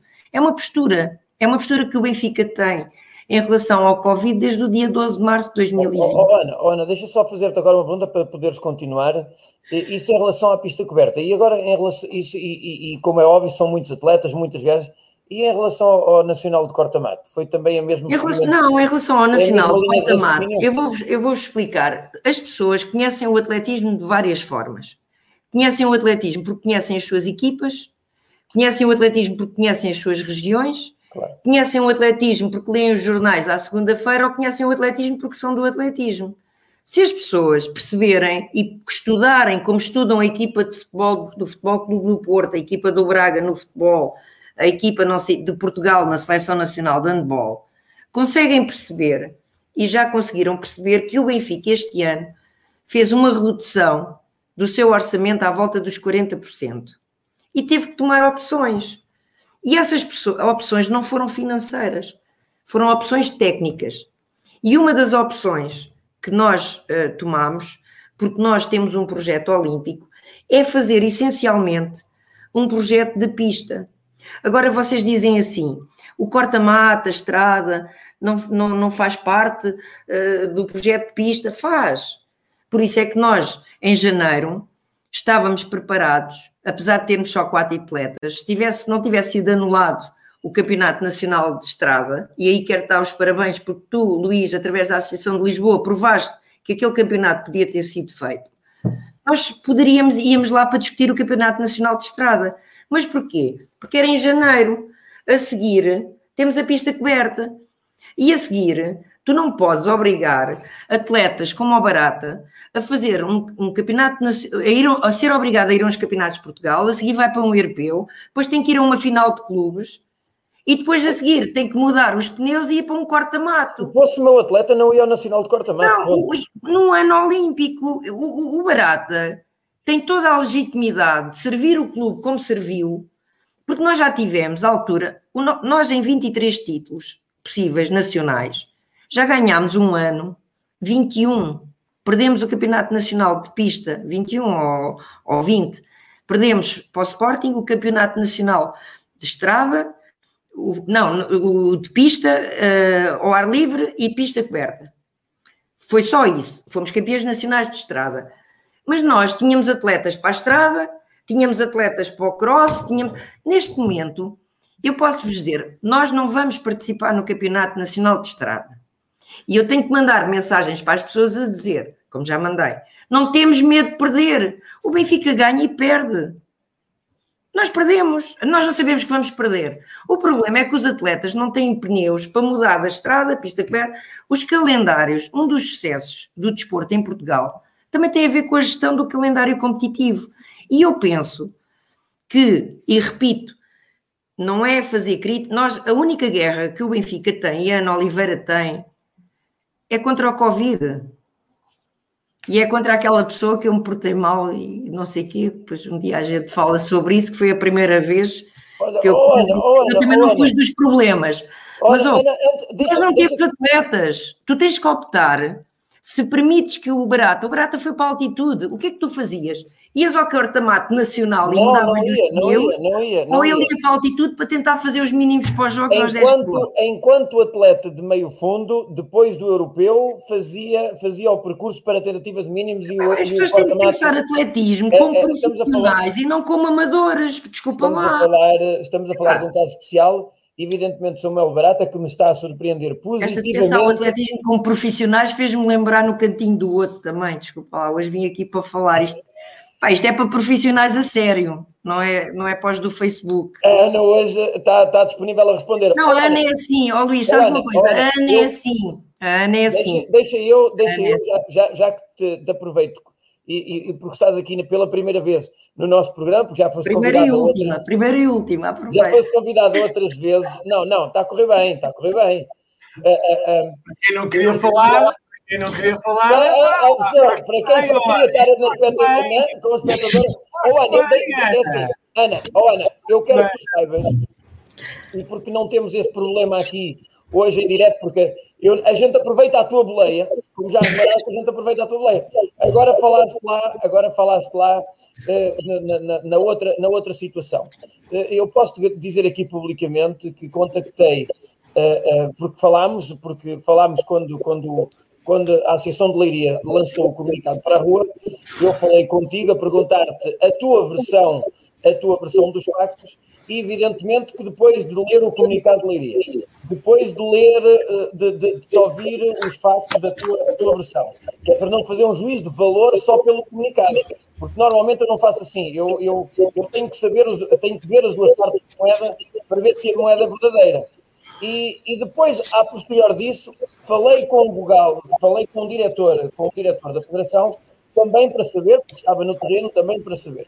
A conclusão que, que eu cheguei foi simples foi, e, e, porque tu me disseste que realmente também reconheceste que, que houve ali um excesso da, da, tua parte, o que eu fiz, e hoje não tenho qualquer problema de o dizer publicamente, telefonei para a Associação de Leiria, enquanto presidente da Associação de, de, Lisboa, que representa também o Sport do Benfica, mas não falamos pelo Benfica, o Benfica tem voz própria, uh, e disse ao Tomané para tentar, de alguma forma, uh, que, que ver qual a melhor solução de reunirmos para, para ambas as partes.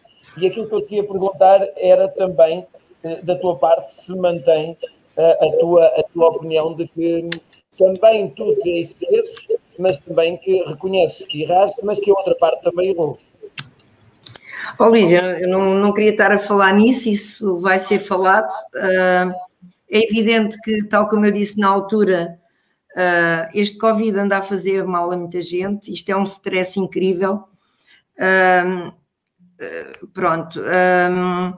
Aquilo que aconteceu foi muito simples, foi ver a integridade física de um atleta que não estava bem e depois ficou comprovado. Tentar isso correr, não consegui. Uh, tentei, não consegui.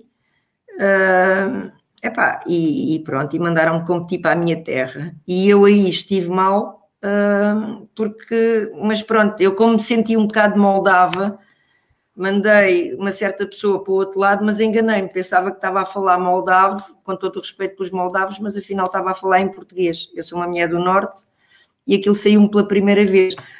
Mas não queria estar a falar sobre isso, portanto, a seu tempo, uh, eu acho que isso é outra coisa que deve acontecer. É em Portugal tem-se a mania, quando há um problema, manda-se um e-mail e, e mesmo que seja a dizer que uma, uma inverdade ou, ou omitir coisas, mas as pessoas só acreditam naquilo que querem acreditar. Pronto, e eu agora gostava que as pessoas acreditassem no seguinte: correu mal, houve.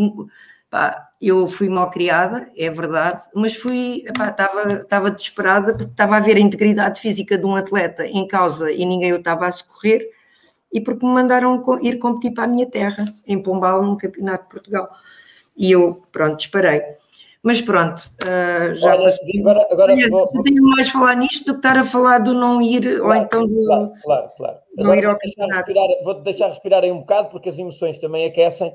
Uh, oh, oh, É oh, oh, houve lá, ainda ontem um colega meu, eu não devia estar a dizer isto, mas as pessoas vão, pá, pronto, eh, olha, então, há, há muita gente que eu conheço de outras modalidades, meu Deus, mas pronto, está incorreto, portei-me mal.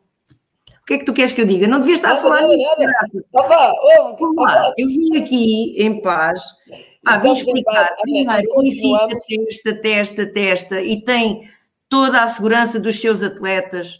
Eu vou-vos dar um exemplo. Ainda hoje o Pablo Pichard foi fazer testes ao Benfica ao décimo dia de vir do Campeonato da Europa. Outros atletas que foram ao Campeonato da Europa fizeram. O Pedro Olha, olha, dizer-te dizer que vi a fotografia da Assembleia da República com aqueles três meninos na escadaria, epá, fiquei todo orgulhoso porque foi muito rápido virem do europeu e serem logo recebidos. Epá, é, fizeram o teste de Covid. não sei, epá, não sei, mas que foram rápidos. é, Não, é, não sabes, rápido. mas é assim, ó Luís, sabes uma coisa?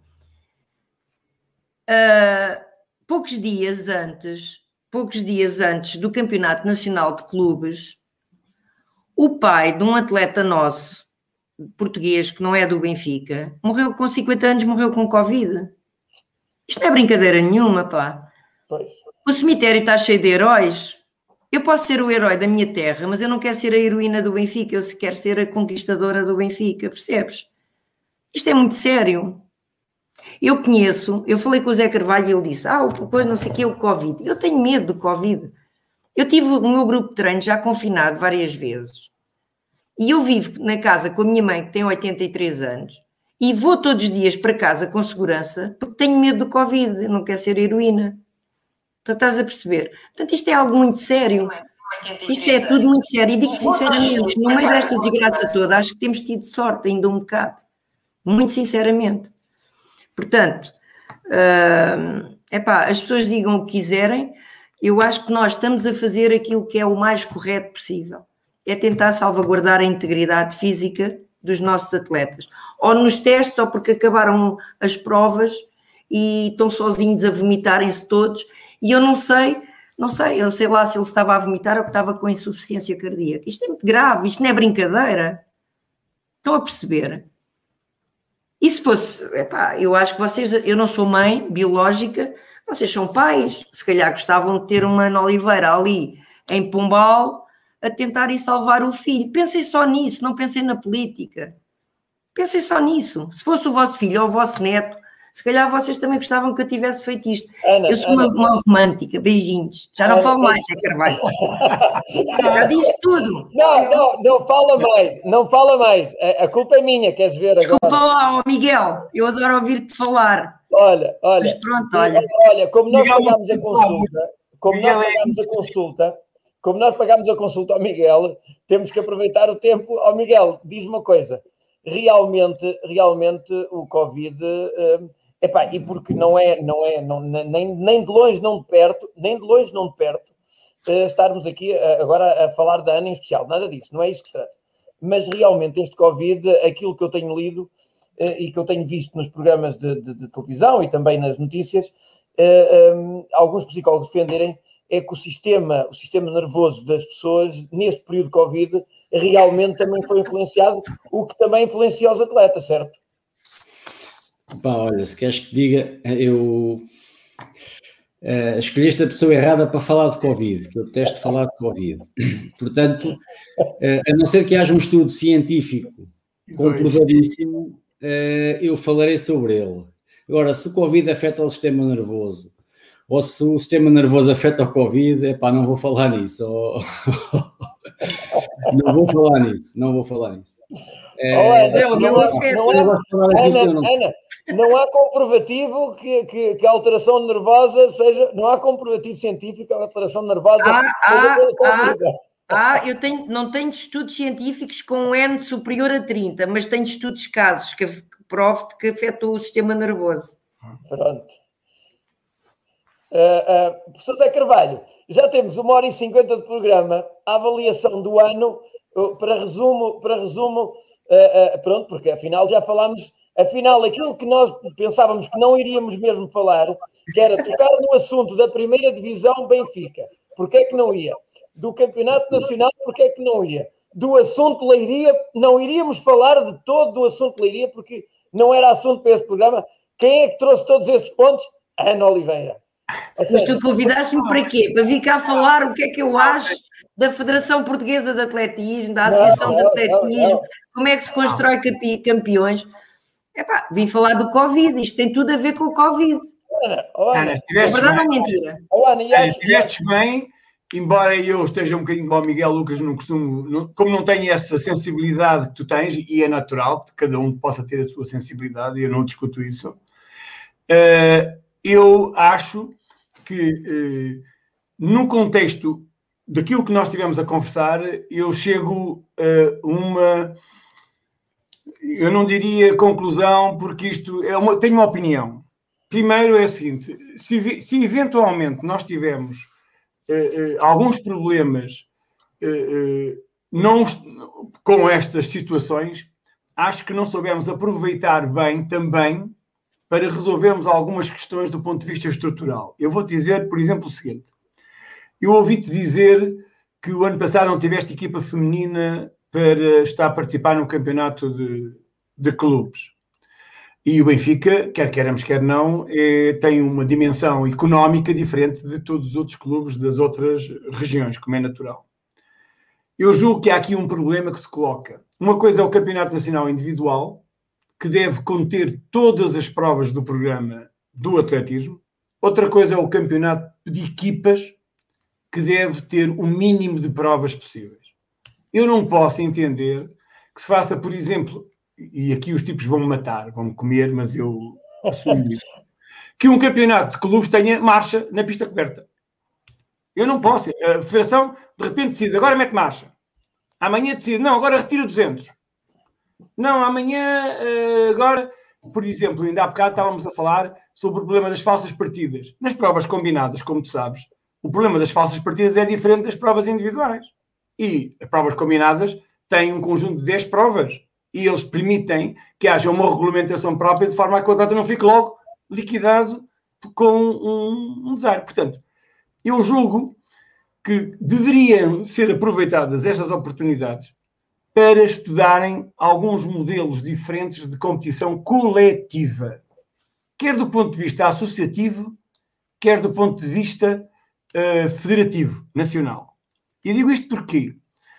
Porque o clube, o clube, qualquer clube, o que te retira dos campeonatos são as taças. São aquilo que ainda há bocado disseste, 21 títulos, 21 não sei o quê. O, o, o Benfica, ou o Sporting, ou outro qualquer, não é porque foi o campeão, o Zé Carvalho foi campeão individual não é isso que vai para o, eh, digamos, para o, para o museu do clube, para o historial do clube, para, para o historial do clube, é o título coletivo.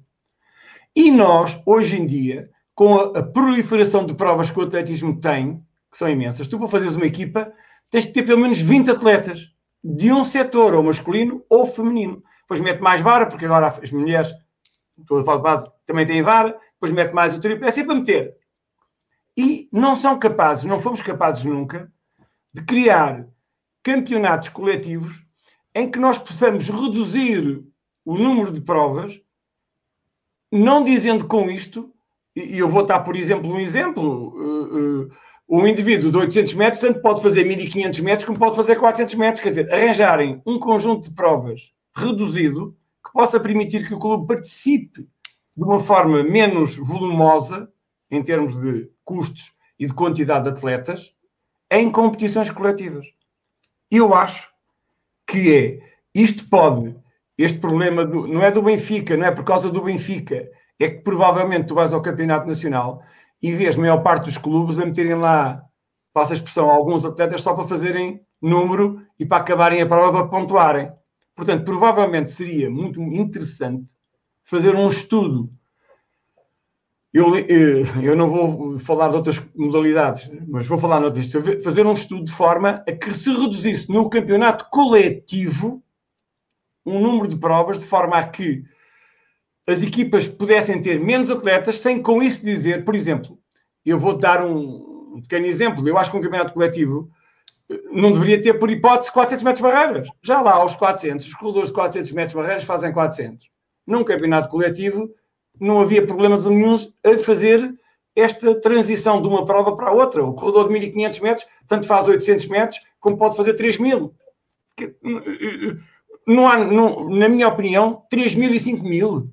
3 mil e 5 mil, por exemplo. Ó Zé, posso-te fazer uma pergunta, Zé? Diz. Tu achas que o Campeonato Nacional de Clubes não tem nada a ver com isso? Faz sentido não havendo a taça dos clubes campeões europeus? Segundo, não achas que nós devíamos lutar por uma taça dos clubes campeões europeus? Não achas que a taça dos clubes campeões europeus era muito importante para o atletismo português? é toda. Oh, espera, Ana, estou de acordo contigo, vou-te responder, mas agora respondo da mesma não, forma. Não, é, é, que nós, é, é para aí que nós temos dito, estás a perceber? Não, não, vou-te responder é, da mesma forma que, que, que tu respondeste na bocado. Exatamente. É que para os campeões europeus só é o Benfica e o Sporting a lutar. E o, Benfica, o atletismo não é só Benfica e Sporting. Eu não estou a dizer, atenção, que depois o clube, o Benfica ou o Sporting não se possam apetechar de forma a ir aos campeões europeus. Mas são as duas únicas clubes que podem sonhar com isso. Então e os outros? que são a maioria do atletismo. Portanto, eu julgo e lanço o desafio à Associação de Atletismo de Lisboa, que perdeu uma prova de equipa que era a Fernanda Amado, sem substituir por outra, que, por exemplo, os regionais de Lisboa que estão um bocadinho uh, reduzidos na sua competitividade, porque é, que não, porque é que os regionais não são aproveitados para o apuramento de clubes? Porque é que se faz os regionais e depois faz o apuramento de clubes quando o apuramento de clubes é feito em vários sítios? Porque é que não se agarra nos regionais, nos resultados dos regionais, e se faz o apuramento para evitando mais uma deslocação e valorizando os regionais. Eu oh, julgo... professor, professor José Carvalho. Professor eu, não, Carvalho, eu, eu, não tenho. Não, eu não tenho. Eu estou apenas a levantar questões. Sim, mas deixa, deixa eu só, só concluir essa sua frase. Que sejam deixa, discutidos. Deixa eu só concluir essa sua frase. A Associação de Atletismo de Lisboa já propôs à Federação que, que e passo a citar, que haja um, um, um evento superclube que englobe os vários campeonatos e que os campeonatos regionais contem, contem precisamente para esse, para esse, para esse encaminhar. Uh, fazer, fazer, uh, e o exemplo disso, exemplo disso é que para nós, a Associação de Atletismo Lisboa, neste pleno ano Covid, propôs à Federação, em reunião de presidentes, evidentemente, e também por escrito, que não se fizesse apuramento de clubes o apuramento de clubes pode, pode muito bem ser feito pelos resultados atuais que cada clube tem.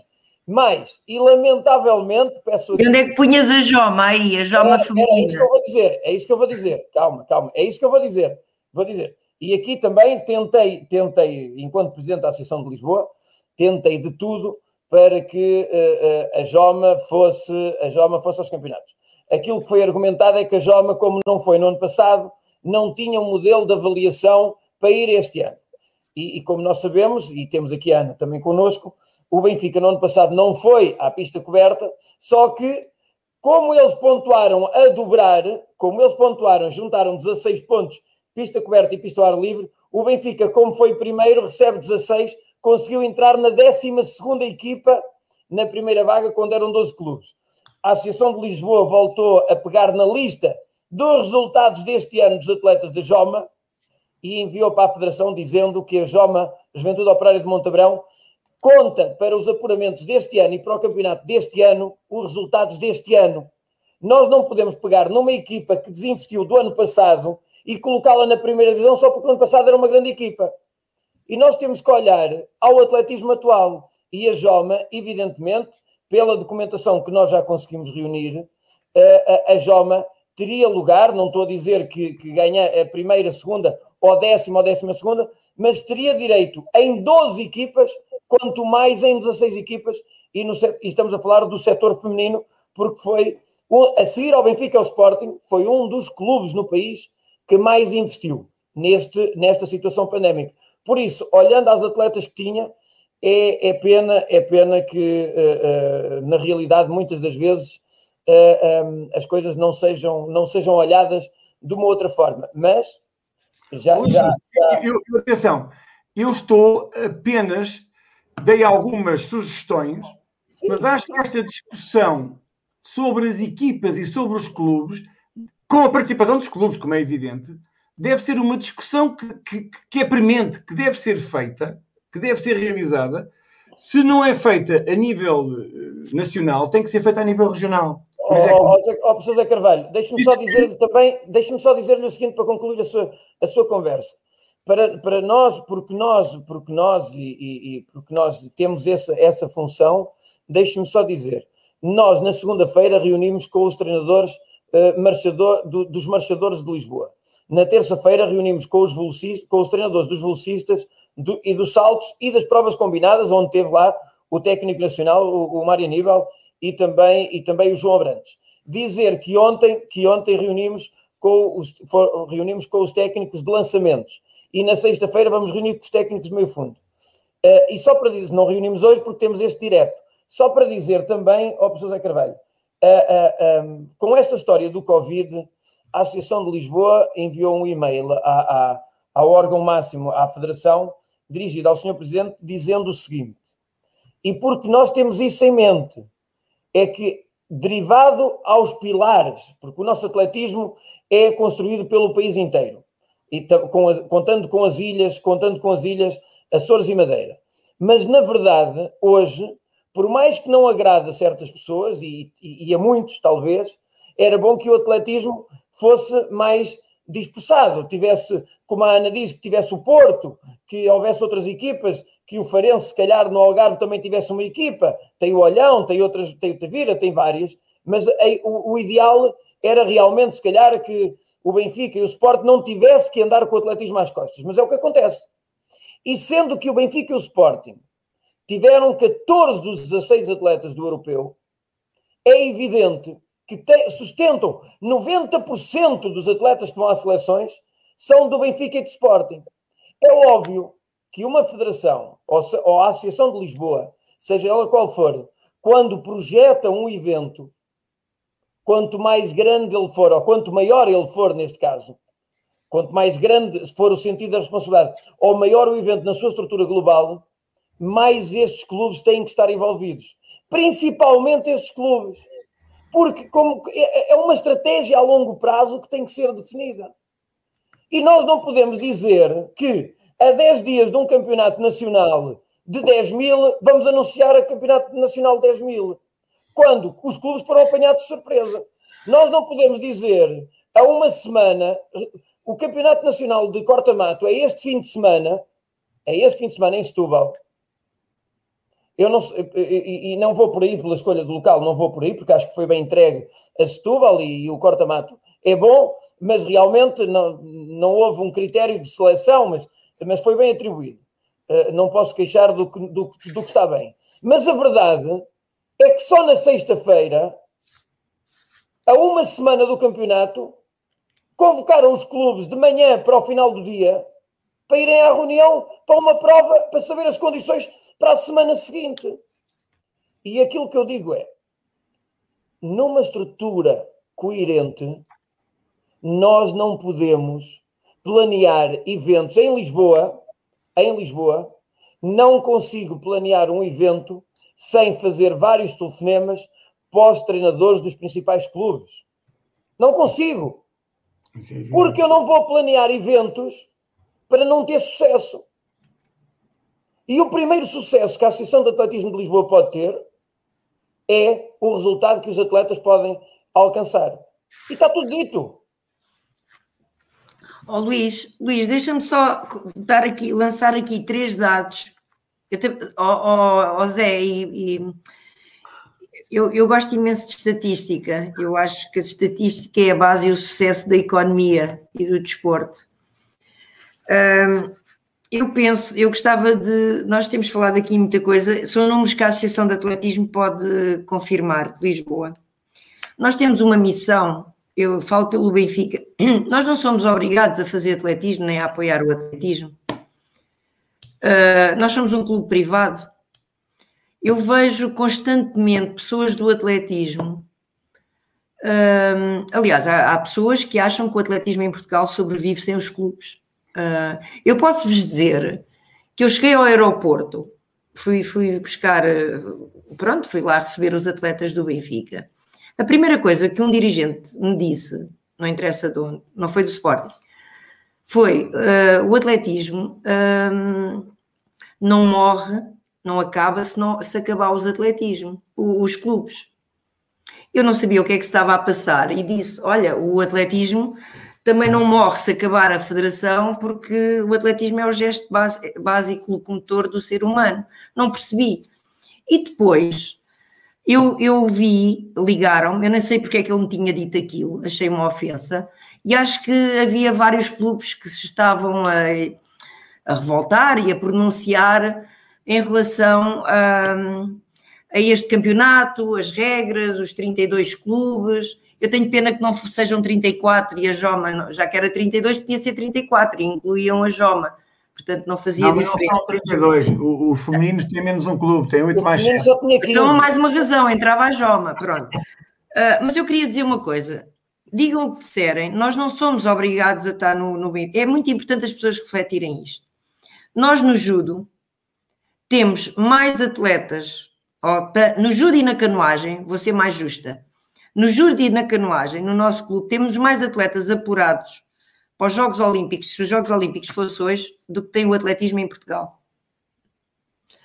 Uh, nós no, no, na canoagem, no projeto olímpico, temos cinco atletas, estão os cinco apurados para os Jogos Olímpicos. Infelizmente, perdemos a Joana, uh, temos muita pena. Pronto, e sem dúvida sabemos que uma das reduções do subsídio dela foi um dos motivos. Espero que a Joana continue e que a possamos recuperar um dia e que ela vá aos Jogos Olímpicos. Mas nós temos esta missão.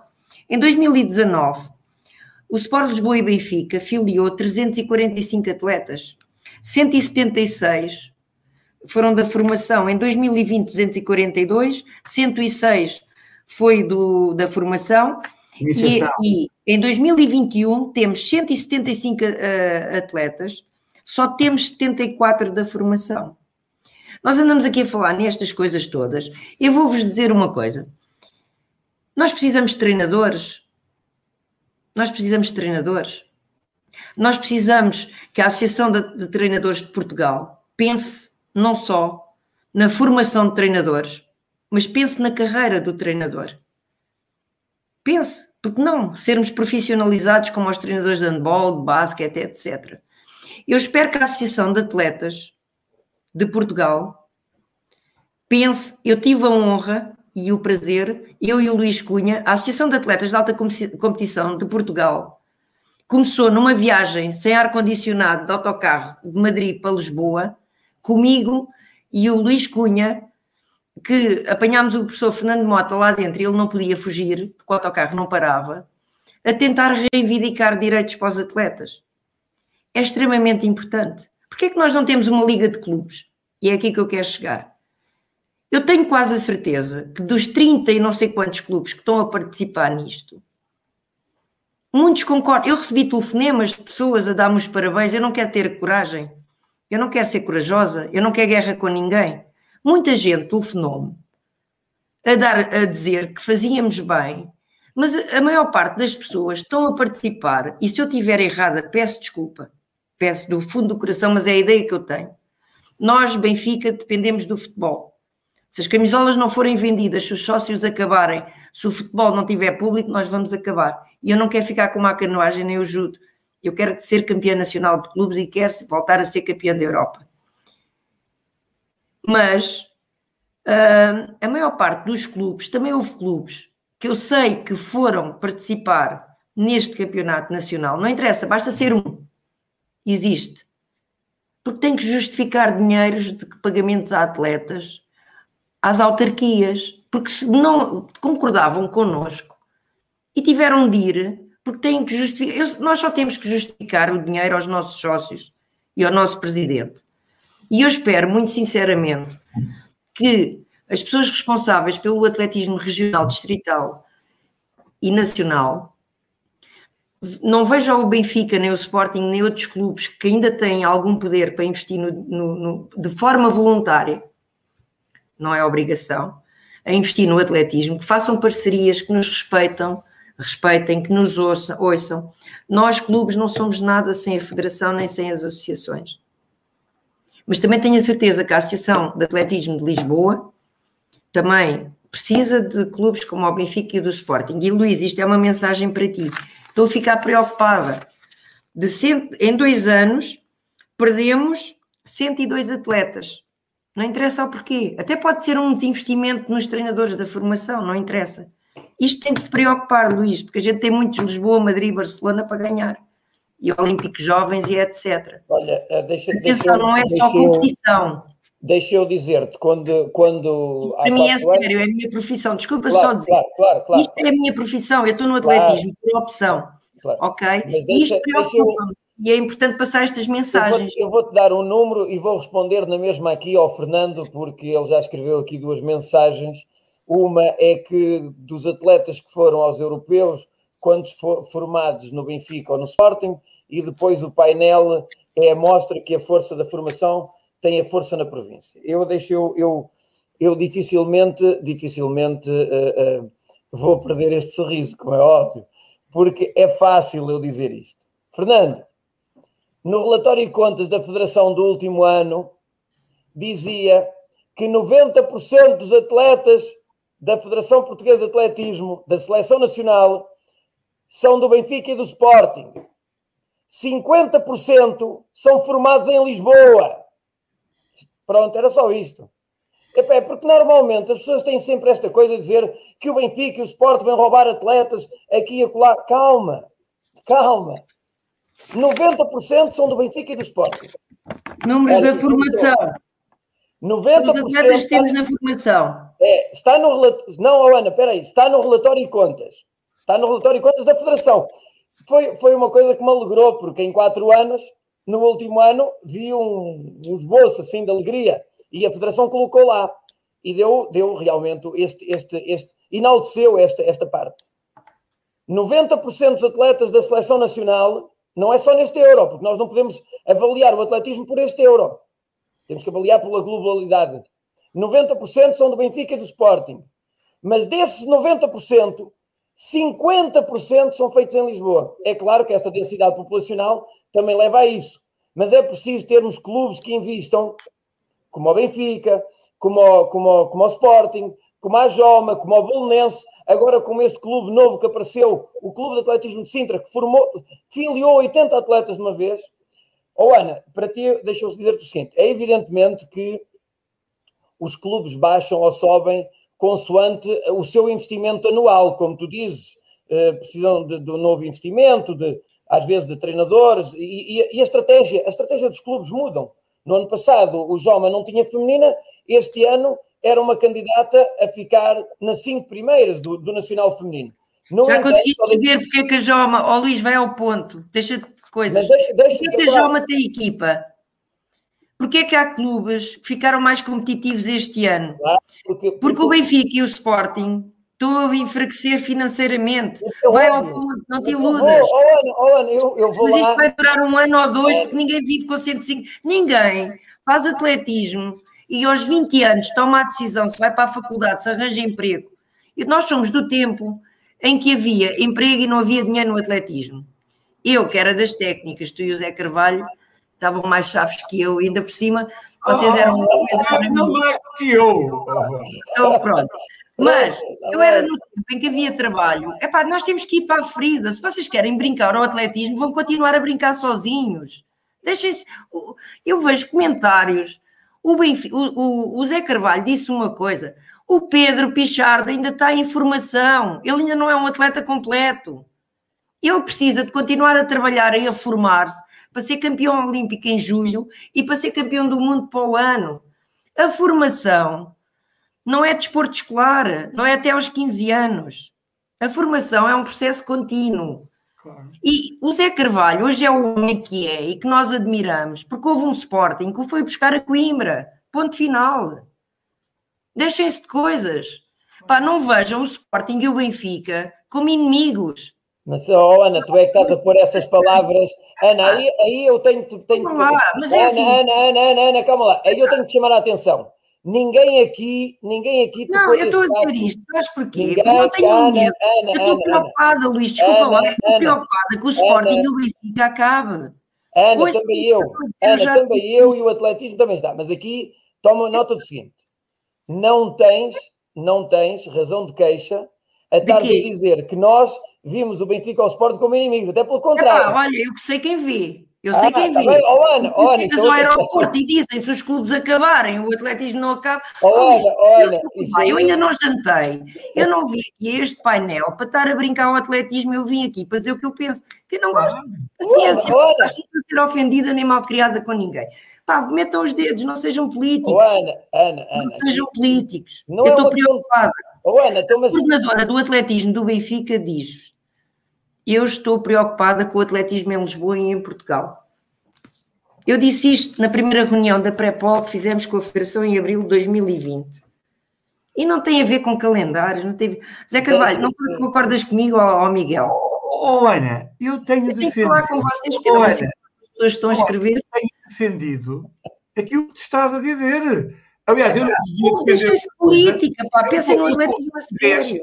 eu sou vítima ou sou tô- até o Luís Jesus beneficiamos, porque as pessoas também têm que te convencer de uma outra coisa.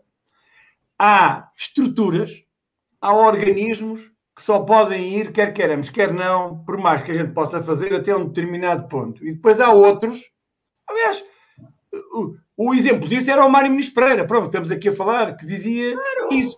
Uns fazem um trabalho, outros fazem o outro. Uns, uns são avaliados de uma determinada maneira, não podem ser avaliados todos da mesma maneira. Cada um tem a sua função. E se verdadeiramente o Benfica e o Sporting fizeram investimento em alguns atletas que aparecem e que, felizmente, houve alguém que olhou para eles e lhes deu as possibilidades de eles poderem evoluir. Isto não é negativo. Isto tem que ser considerado como uma mais-valia para a modalidade. Portanto, não há aqui choques. A claro, questão que se coloca é a mesma coisa, oh Ana. Há um indivíduo qualquer eh, em Tábua. O tipo faz o 12 ano, quer ir para a medicina, não tem universidade em, em, em Tábua. Claro. Tem que, tem que ir para Coimbra. Não, não, tem que ter aqui uma universidade. Não pode ser. O indivíduo tem que ir. As estruturas, as organizações, eh, os recursos humanos e materiais, eles não existem em todos os lados onde aparecem as pessoas. Eles existem em determinados locais. E depois há, ou não, a possibilidade de serem rentabilizados.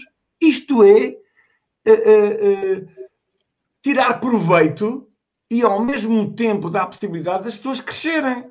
Nós estamos aqui para ajudar as pessoas a crescerem. Aliás, uma das minhas grandes vi- virtudes, eu virtude não sou nada virtuoso, nem devia utilizar esta palavra, mas eu fui um treinador que tentou ajudar.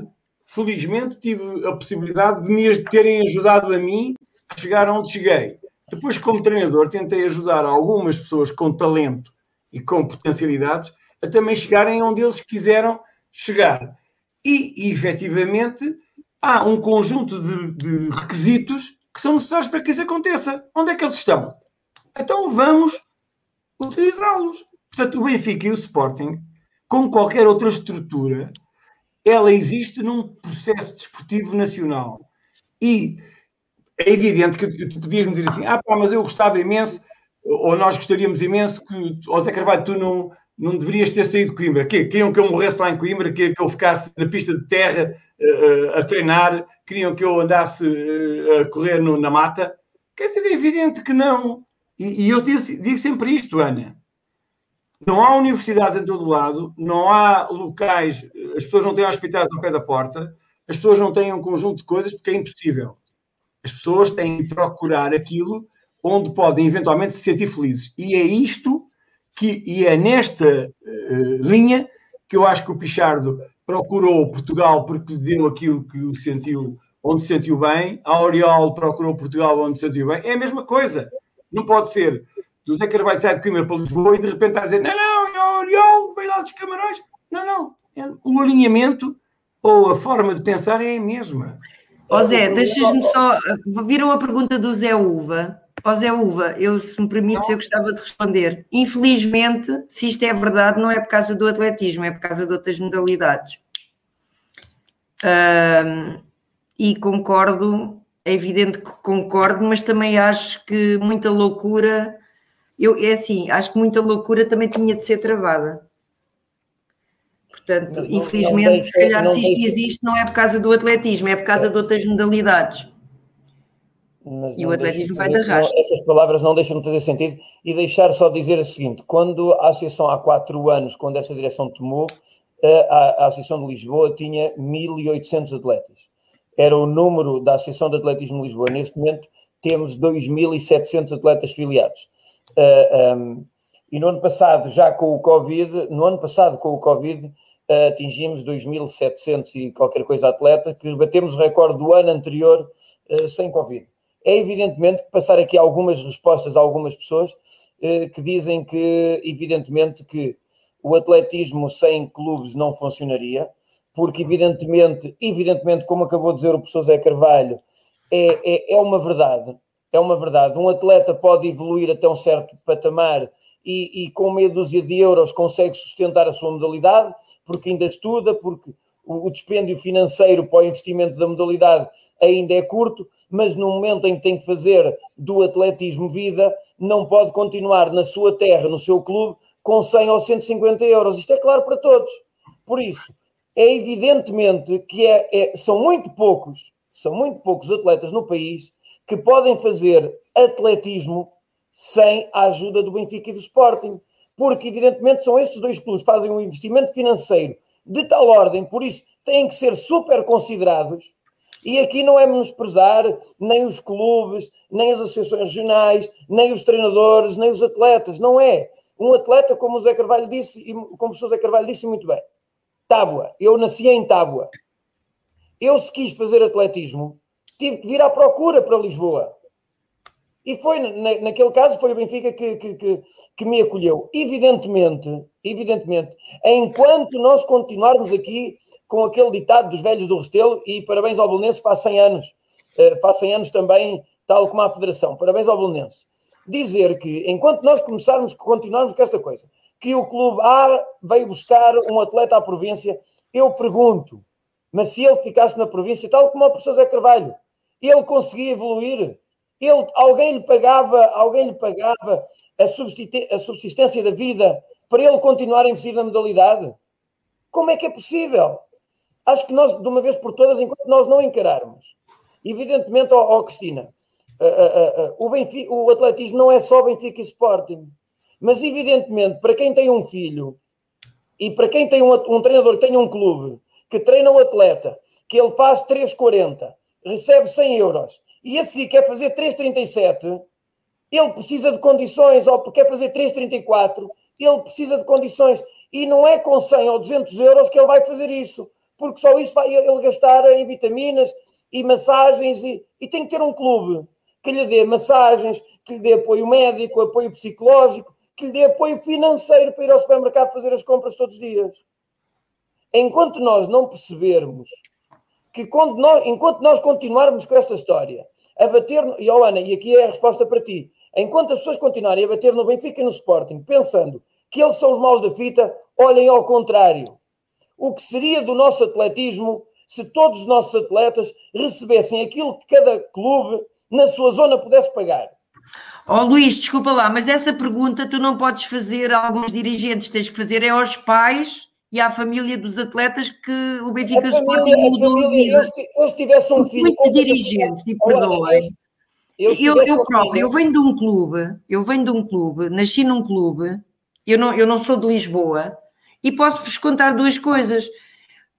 O eu querer fazer atletismo em Lisboa mudou a vida da minha família. O meu pai de Braga, somos de Braga, era para ir para o Porto, nunca saiu de Lisboa para eu estudar na universidade, como diz o Zé Carvalho, e para fazer atletismo. Hoje em dia, ao contrário, eu se pudesse ir agora para Braga, que é dos sítios que têm mais condições para se praticar desporto, não só atletismo. Mas ainda continuamos a ver outras províncias.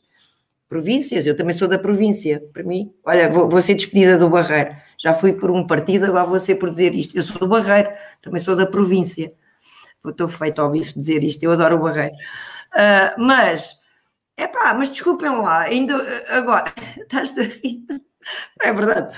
Uh, mas, é pá, no Barreiro tivemos a melhor instalação desportiva que eu já alguma vez vi, que era o grupo desportivo na CUF. Ainda por cima, acho que o senhor daqui, Miguel, ou do Fabril, ou que é agora, acho que mora no meu prédio. Agora parece um campo de batatas, nem existe. Então eu ia ficar ali a semear, a semear erva também. Pronto, foi para o Benfica. Portanto, perguntem às pessoas a quem clubes como o Benfica e o Sporting modificou. Olha, temos aí o Miguel Lucas, treinou o Carlos Calado, não é? E o Miguel, como treinador, ainda continua lá na terra dele e o Carlos Calado teve que ir procurar outras coisas. Portanto, as pessoas não. É o que o Luís diz. O Pichardo vai ao supermercado, ao Pinhal Novo onde mora, diz que é o campeão da Europa e dão-lhe 3 quilos de batatas de borla. É pá, por acaso, até pode ser que dê, mas é uma vez, não dão mais. É pá, desculpem lá, mas epá, vamos deixar. E os dirigentes? Aquilo que eu mais agradeço aos dirigentes esportivos do grupo desportivo da CUF, na minha altura, foi o orgulho que eles tiveram em formar, em captar, em fixar uma miúda para o atletismo e mais tarde a atleta ir para o Benfica. Pronto, se calhar alguns agora estão mas, mas olha, mas, mas, ah, isso tem que ser um orgulho dos dirigentes. Tem que ser. Epá, eu acho que tem que ser. Olha, ah, falaste, falaste aí no, no, no, Miguel, agora vou dar a palavra ao Miguel. Miguel, evidentemente tu treinaste o Carlos Calado, isto era, isto é, atenção que isto é a avaliação, e já devíamos ter terminado o programa, e já devíamos ter terminado o programa, e vamos mesmo terminar a seguir, porque depois do Miguel falar, vamos fazer aquela ronda habitual de, não, não, Ana, espera aí, espera aí, não vais carregar o telemóvel outra vez, espera aí. Depois, senão o Fonseca vem outra vez aí. Uh, ele está em Covid, está em casa, está, está, está, confinado, está em Covid, não, está confinado em casa, por isso ele vem aí, não anda, não anda a correr agora. Uh, uh, Miguel, tu também treinaste o Carlos Calado, e, e, evidentemente que ele estava no Rio Maior, alguém que trabalhava numa fábrica e que depois, a seguir, começou a fazer cerca de, de, de 80 km por dia para ir treinar contigo, e saía e ao outro dia de manhã tinha que pegar na empresa outra vez cedo para trabalhar. Uh, uh, uh, Dá-nos aqui o, o, exemplo ou a tua pronúncia sobre, sobre isto de um atleta começar, num, como o Carlos Calado começou no Rio Maior, penso eu, não tenho a certeza se foi no Rio Maior, mas por lá, foi lá que ele veio depois para, para Lisboa. Alcanena. Uh, sim, ele, ele, ele vivia em Alcarena, mas já, já representava o Clube de Natação no Rio Maior, no primeiro ano que eu comecei a treinar, e depois a seguir eh, aos jogos em, em, Atlanta, é que o Sporting lhe fez um, um contrato 10 vezes mais do que ele ganhava no Rio Maior. Mas de, de qualquer forma, é assim, é, é, eu não me quero não quero colocar aqui em grandes, em grandes políticas, para mim é mais que evidente que não tem que haver esta, esta guerra entre província e, e, a cidade, entre clubes grandes e clubes pequenos. Acho que todos têm o seu espaço, todos se podem potenciar uns aos outros. Uh, portanto, a mim não, não só tenho bem a dizer dos, dos, dos clubes grandes, naquilo que diz respeito à, à, perspectiva de quem está na província e almeja um dia uh, poder uh, alcançar um, uma performance desportiva que alicie um clube grande a poder, portanto, querer que, que, estes atletas possam enverdar as, as, as suas camisolas. Portanto, é, é sempre uma, mais-valia, não podia deixar de ser. Também acredito que se o Sporting e o Benfica deixassem de ter atletismo, nós teríamos que nos reinventar como, como, eh, com alguma criatividade e provavelmente teríamos que ir por outros rumos. Portanto, o, o, o atletismo não morreria aí, mas ainda espero que isso não aconteça eh, e, e, que estejam cá por, por muitos anos. Agora, eu vejo esta perspectiva de uma forma muito simples, de uma forma muito simples em todo lado há pessoas boas, há pessoas más, há, condutas boas, há condutas más. Uh, tenho a certeza absoluta que o saldo é sempre mais positivo relativamente àqueles que transitam da província para, para os clubes grandes. De certeza absoluta que o saldo é positivo, só pode ser por, por, por todos aqueles atletas que depois melhoraram as suas condições mesmo de, de, de, materiais e depois financeiras. Portanto, haverá alguns que se queixam, provavelmente, haverá clubes que se queixam, porque ninguém gosta, de, às vezes, de ver o seu atleta principal do clube, às vezes a ir embora, não é? E eventualmente, às vezes, sem dar cavaco e eh, até sem, elogiar o trabalho feito na, na, na, portanto, nos clubes de, de, formação. A Federação, penso que até teve aqui bem a, a, a tentar compensar financeiramente os clubes de formação quando os, quando os atletas atingem um determinado nível. Eu tive dois atletas, por exemplo, o João Pinto e o, e o Alexander, quando foram para o Sporting, portanto, o, o clube de atletismo uh, da Marinha Grande recebeu a, a, sua compensação financeira, portanto, acho que é, é, pela formação que tinham feito, portanto, acho que é uma boa,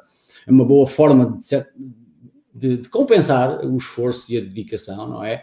Agora, também, eh, independentemente daquilo que tu disseste, Luís, de que 50% dos atletas que, que, estão na, na seleção são, do, são de, dos dois clubes grandes, eh, também o nosso atletismo ficaria muito coxo se a província deixasse de, de investir, não é? E, e, se os clubes de província agora dissessem assim, epá, isto é só para os grandes, então os grandes agora que formem e eles que, eles que, que arranjem equipas eh, condignas, não é?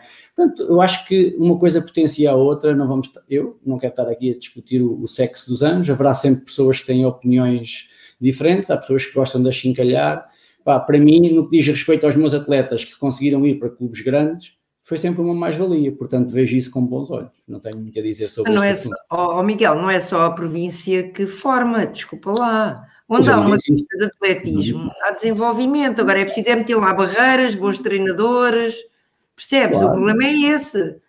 Portanto, eu, eu falei tem números, o Sporting forma, o Benfica forma. Agora, qual é o problema de ir buscar um miúdo ou outro, ou dois ou três, se quisermos ter um nível competitivo, por exemplo, nas competições europeias? Tá, estás a perceber que isso já aconteceu.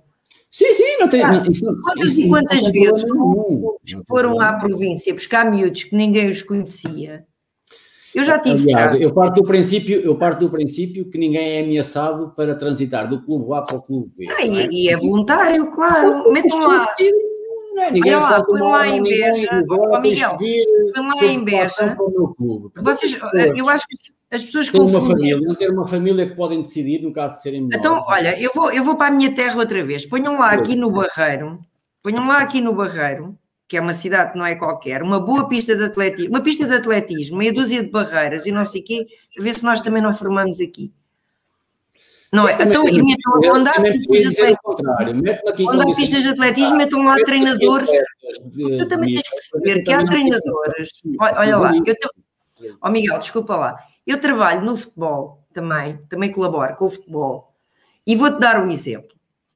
Não há choque entre equipa, os treinadores da equipa sub-15, sub-17, a equipa B, a equipa de esperanças e a equipa sénior. Isto está tudo definido. Isto está tudo definido. E um treinador que treina agora a equipa sub-15, eu, eu, eu, vejo aqui o Fernando Ferreira. Olha, Ana Oliveira, quanto ganha esse treinador que, sub, que treina a equipa de sub-15 e quanto é que ganha um treinador do atletismo? Olha, eu vou-te dizer, esse treinador da equipa sub-15 posso dizer, porque eu sei, algum, a maior parte deles ganham menos do que alguns treinadores de atletismo já ganharam em clubes grandes. Tá bem, e estou-te a falar, estou a falar em factos. Alguns deles, sabes porquê? Porque a pessoa sabe, nem toda a gente é o Ruben Amorim. Ou seja, que ainda não tem o curso e já é da equipa principal. As pessoas também têm um percurso, começam. E qualquer treinador do sub-15 Qualquer dos sub-15 tem o sonho um dia de ser treinador da equipa principal de um clube grande, seja o Benfica ou o Sporting, ou o Porto ou o Belenenses. A questão aqui, mete lá bons treinadores, eu não estou a dizer que não existem, mete mais e melhores treinadores.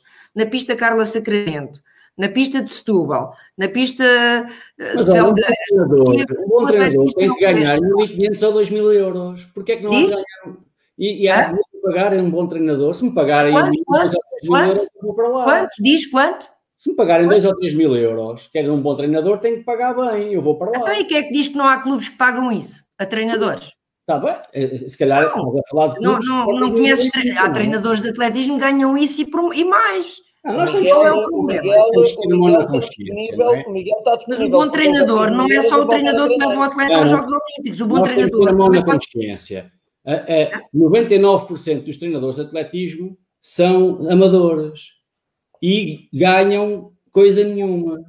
A grande maioria. Não, eu concordo nenhuma, contigo, mas também há treinadores Agora, não podemos estar a também não ganham nada. Aliás, ganham dizer, quando batem nos treinadores, quando batem nos treinadores, eu, diz, eu costumo dizer, nós temos treinadores de, do nível uh, excessivamente elevado para a compensação financeira que eles têm. E isto é desmotivante. Porquê? Claro, mas agora isso vai ficar resolvido. Temos uma associação de treinadores que funciona. anos não temos treinadores no atletismo, ou se temos, o sistema tem que mudar. Porque um miúdo hoje, que acaba a faculdade com 22 ou 23 anos, não é? Se tiver dois dedos de testa, diz assim, o quê? Mas eu não faço carreira nenhuma no atletismo. Não é? Ele, não, depende da experiência que ele tem do atletismo na universidade. Se tiver uma boa experiência no atletismo. Em dois clubes grandes, os outros não têm carreira desportiva. Não é? Portanto. E as câmaras? As câmaras não dão emprego no atletismo? Eu conheço um modelo de leiria. eu conheço um modelo de leiria, só estou enganada. Não? As câmaras. Olha, eu, eu, eu, até valorizava a ideia que eu tenho, e peço desculpa se estou enganada, não. é que o projeto de Leiria para trabalhar na pista de atletismo tem vários, eu não sei se é seis, sete ou oito, mas que a Câmara de Leiria aposta muito em treinadores de atletismo na pista de Leiria. É, é, a ideia claro, que eu tenho. Pagos pela Câmara inveja. Existe não? zero. Existe zero. Não? Pagos pela Câmara de Leiria existe zero.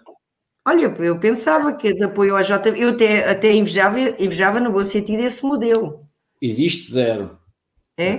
Acusteados Olha, meninos, meninos, meninos, meninos, dizer que a conversa foi ótima, mas vou dar agora, vou dar um minuto a cada um para fazermos o encerramento de, deste, deste programa, porque na verdade este programa já, já, já, já tínhamos que recuar aqui para aí uns 40 anos para olharmos a esta marca 2,36 à maratona e tinha que ser no setor feminino, porque há 40 anos já, já os masculinos uh, uh, faziam, faziam melhor. Por isso, tínhamos que recuar muitos anos para este resultado ser uh, um, um, resultado da, da, maratona. Professor, vamos começar, olha, vamos começar por o Miguel, depois a Ana e vamos terminar, vamos terminar com o professor Zé Carvalho este resumo final desta conversa. Hoje, Miguel, eu sei que este tema, estes temas que nós trouxemos aqui, não era muito a tua praia, não estava aqui muito ligado à, àquela parte. como não sei na praia, o Miguel é treinador, atleta, treinador. Não, mas ele sabe, ele sabe a que é que eu me refiro. Ele sabe a que é que eu me refiro. E, ah, e hoje... Eu quando, eu quando não sei, calmo. Miguel, um minutinho agora para, para, para nos despedirmos desta gente e para fazer a tua reflexão. Olha, é, é assim, é, é, eu acho que já foi muita coisa dita e, e, e, no, que, no que diz respeito aos atletas de alta competição, os atletas que estão na preparação olímpica, os atletas que têm apoio dos grandes clubes, eu penso que esses, de certa forma, uh, uh, não, não quer dizer que passaram ao lado do Covid, mas conseguiram gerir muito bem a situação, conseguiram manter os seus, as suas performances, alguns conseguiram bater recordes pessoais, Alguns conseguiram bater os nossos recordes nacionais, outros foram medalhados e por aí vai. Portanto, eu acho que nesse aspecto, eh, os treinadores, os clubes, eh, a federação, cada um que tivesse essa responsabilidade, as associações, conseguiram ir reinventar-se, conseguiram se adaptar e dentro deste, deste caos, em que, como se dizer, em casa que não há pão, todos ralham e ninguém tem razão, e acho que é um bocadinho aqui também o, o, o que estamos a, a, passar nesta, nesta conjuntura do Covid. Agora, não vou dizer que me preocupa a formação, porque os miúdos têm uma capacidade de adaptação para lá daquilo que nós imaginamos e daqui a dois ou três meses estão aí a correr e a saltar e, e aparecem outros e, nova, e, as novas gerações, certamente o nosso atletismo não vai ficar não, não vai ficar comprometido. Mas durante este tempo, a, a, a título mais ou menos papel químico do nosso, do nosso governo, e agora também não quero, não quero entrar aqui em políticas, mas uh, uh, fomos todos uh, a correr para, de certa forma, salvar os idosos e esquecemos das crianças. E, neste caso, fomos todos a correr salvar o atletismo de alta competição e, de certa forma, os, os jovens ficaram desamparados, pode ter sido por imperativos da DGS claro, e, e, de, claro. e de, de, do Diário da República e o Diabo 7. Mas há coisas que deviam ter sido feitas a uma escala estruturada. Foi feito pela Federação, penso que na primeira fase da pandemia, em março do ano passado, e depois isso caiu em desuso, que foi a capacidade de nós continuarmos a motivar com ações, com, com, com, com, com palestras, com, com diretrizes indicadas de cima para baixo, se fosse do Comitê Olímpico, federações, associações, e depois chegar aos clubes, algumas indicações, algumas diretrizes, para conseguirem, e falou-se tanto em saúde mental dos nossos dos atletas e no desporto, eh, deveria ter havido uma, uma, uma coluna vertebral para chegar do topo à base com estrutura. E isso penso que não houve. E neste sentido é uma crítica. Os jovens foram esquecidos. Não, não digo no, sentido da competição, não digo no sentido individual de cada um do, do, dos treinadores que fez o esforço que fez ou dos clubes que fizeram o esforço que fez, mas foi tudo avulso. E se temos um órgão máximo, quando dói, esse órgão máximo tem que ser o primeiro a, a agir. E neste aspecto é a crítica que eu deixo. O atletismo lá em cima se fosse. O atletismo cá de baixo vai se safar porque vai, vai se reerguer. Mas no entretanto foram abandonados. Epá, é a ideia que eu tenho. Pronto, foi isso que eu senti. Deixo, deixo esta. esta... Ora, ora, não é muito crítica, é um desabafo. Ah, ah, tu vais ver que amanhã os teus comentários é só likes. Normalmente, normalmente os teus comentários é muita like, muita like, toda a gente fala no Miguel. É, e, e, e, realmente eu disse-te por mensagem, volto a dizer, as pessoas adoram ouvir-te, a, a, a, tua forma de, de, comunicar é fantástica.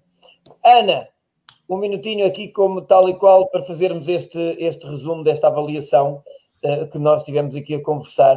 Podes falar do que nós já falámos ou dizer algo mais a acrescentar, como tu quiseres. Não, uh, eu quero, quero ser positiva. Eh, um, eu queria dizer que esta pandemia foi uma experiência nova para todos nós, trouxe-nos novas experiências, trouxe-nos, uh, acima de tudo, novas formas e novas soluções para nós conseguirmos uh, ultrapassar as grandes dificuldades, fossem elas de que género fossem. Uh, eu penso que mais do que nunca nós devemos trabalhar no mesmo sentido, remar para o mesmo barco.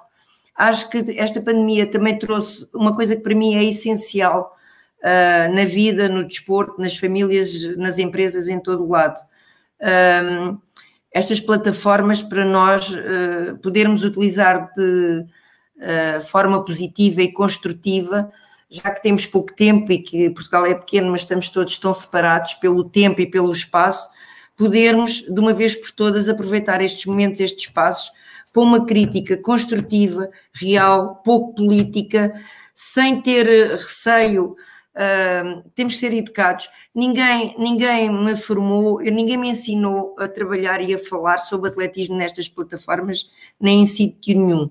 Portanto, tem sido uma caminhada que eu também tenho aprendido e tenho feito à minha forma. E podem crer que uh, tem sido uma das missões da minha vida proteger uh, e salvaguardar e ajudar dentro com as minhas limitações e com as minhas valências positivas esta modalidade bem ou mal, eu não foi isto que aprendi na faculdade, eu aprendi a ser professora de educação física, não foi a ser dirigente, a defender o atletismo, mas penso que me tenho saído muito bem. Eu penso que uh, a formação vai precisar de muito trabalho coletivo, muita imaginação, criatividade uh, e muita, muito trabalho entre as escolas, os clubes e as associações.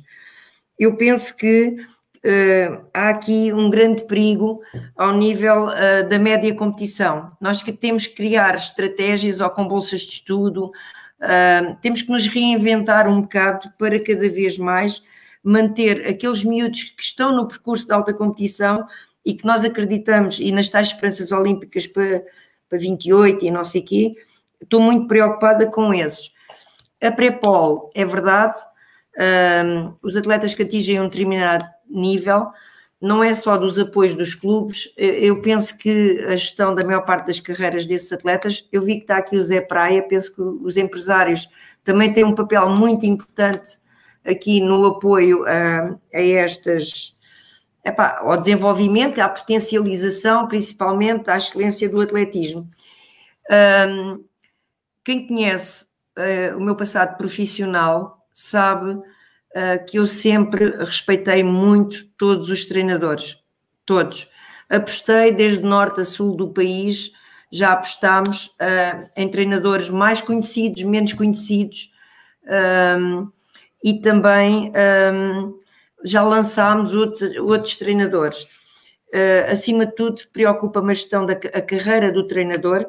Eu gostava um dia de poder, ainda ontem fui comprar uma coisa e perguntaram-me qual é a sua profissão. E eu disse: sou diretora desportiva. Eu não disse que era professora de educação física porque não sou, estou fora da escola, e também não disse que era treinadora porque ninguém reconhecia a minha profissão. Eu um dia gostava imenso de dizer a minha profissão é ser treinadora.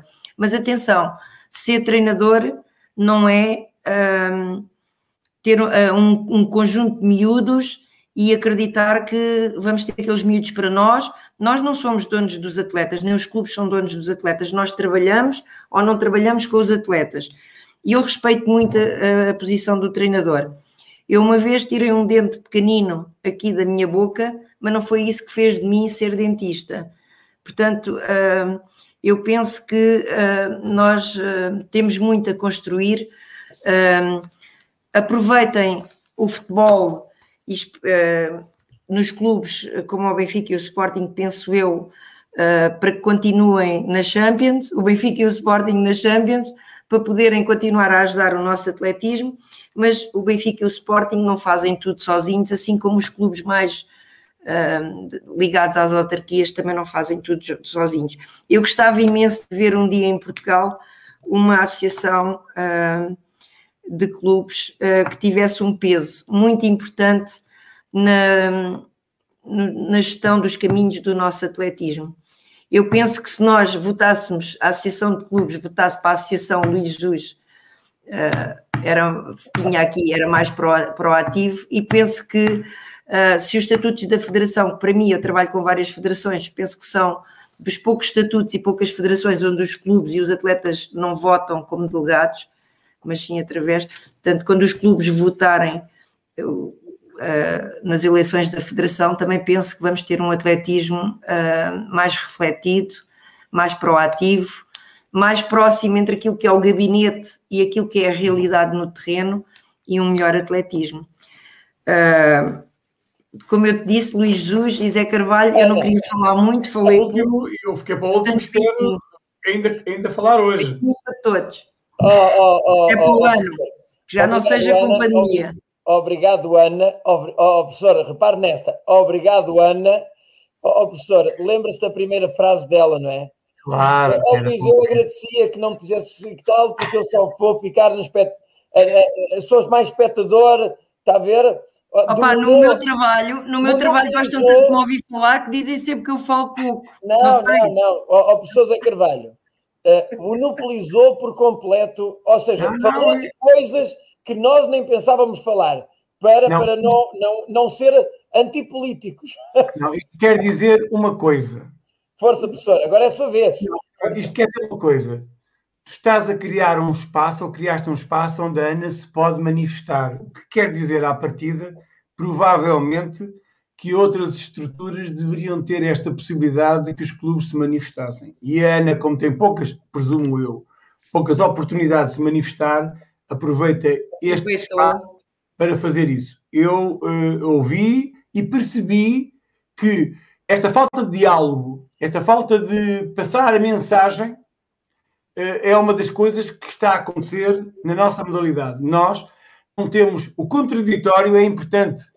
As opiniões diferentes são importantes. Não temos que hostilizar as pessoas, porque as pessoas. Ou não temos que calar as pessoas, porque as pessoas pensam de forma diferente.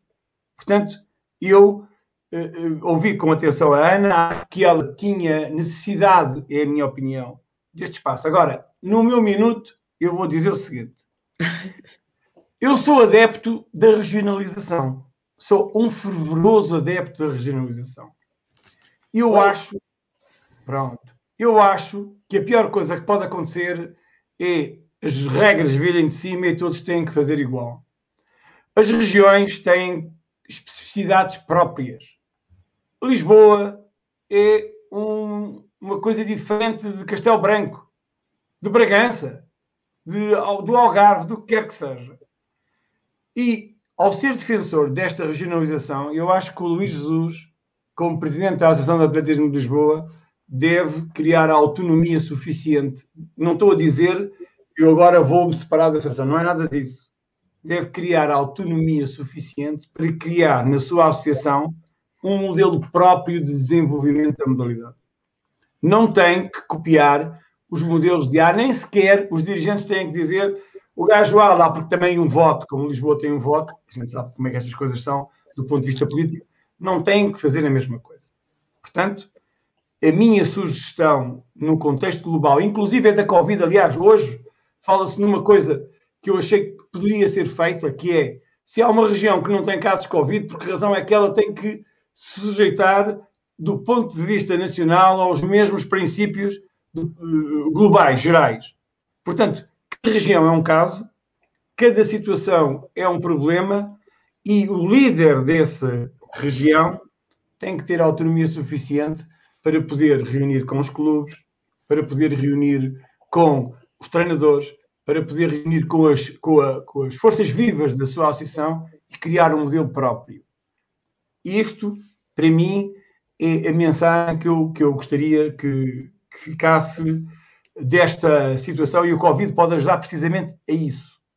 A que cada associação escolha o seu modelo de desenvolvimento e lute dentro dos, seus, dos princípios de uma organização global, lute pelo, pelo, pelo, pelo, pelo aqueles, por aqueles que representa. Também acho, e eu tenho lido alguns documentos, Ana, e eu tenho que dizer isto, é também uma oportunidade que eu tenho para dizer, que eu quando leio os pares, quando leio os documentos do comitê, quando leio tudo isso, eu agarro nos meus óculos e de clubes, de clubes, ando à procura onde é que está o clube, onde é que o clube entra nestes projetos. Chamo-te a atenção para isso. Porque... Ou nas homenagens nas Assembleias da, da República, por exemplo. Por exemplo. Pronto, por exemplo, pronto. Ou, ou, um convite para a Benfica TV, para, para, os, para os meios de comunicação lá, não sei.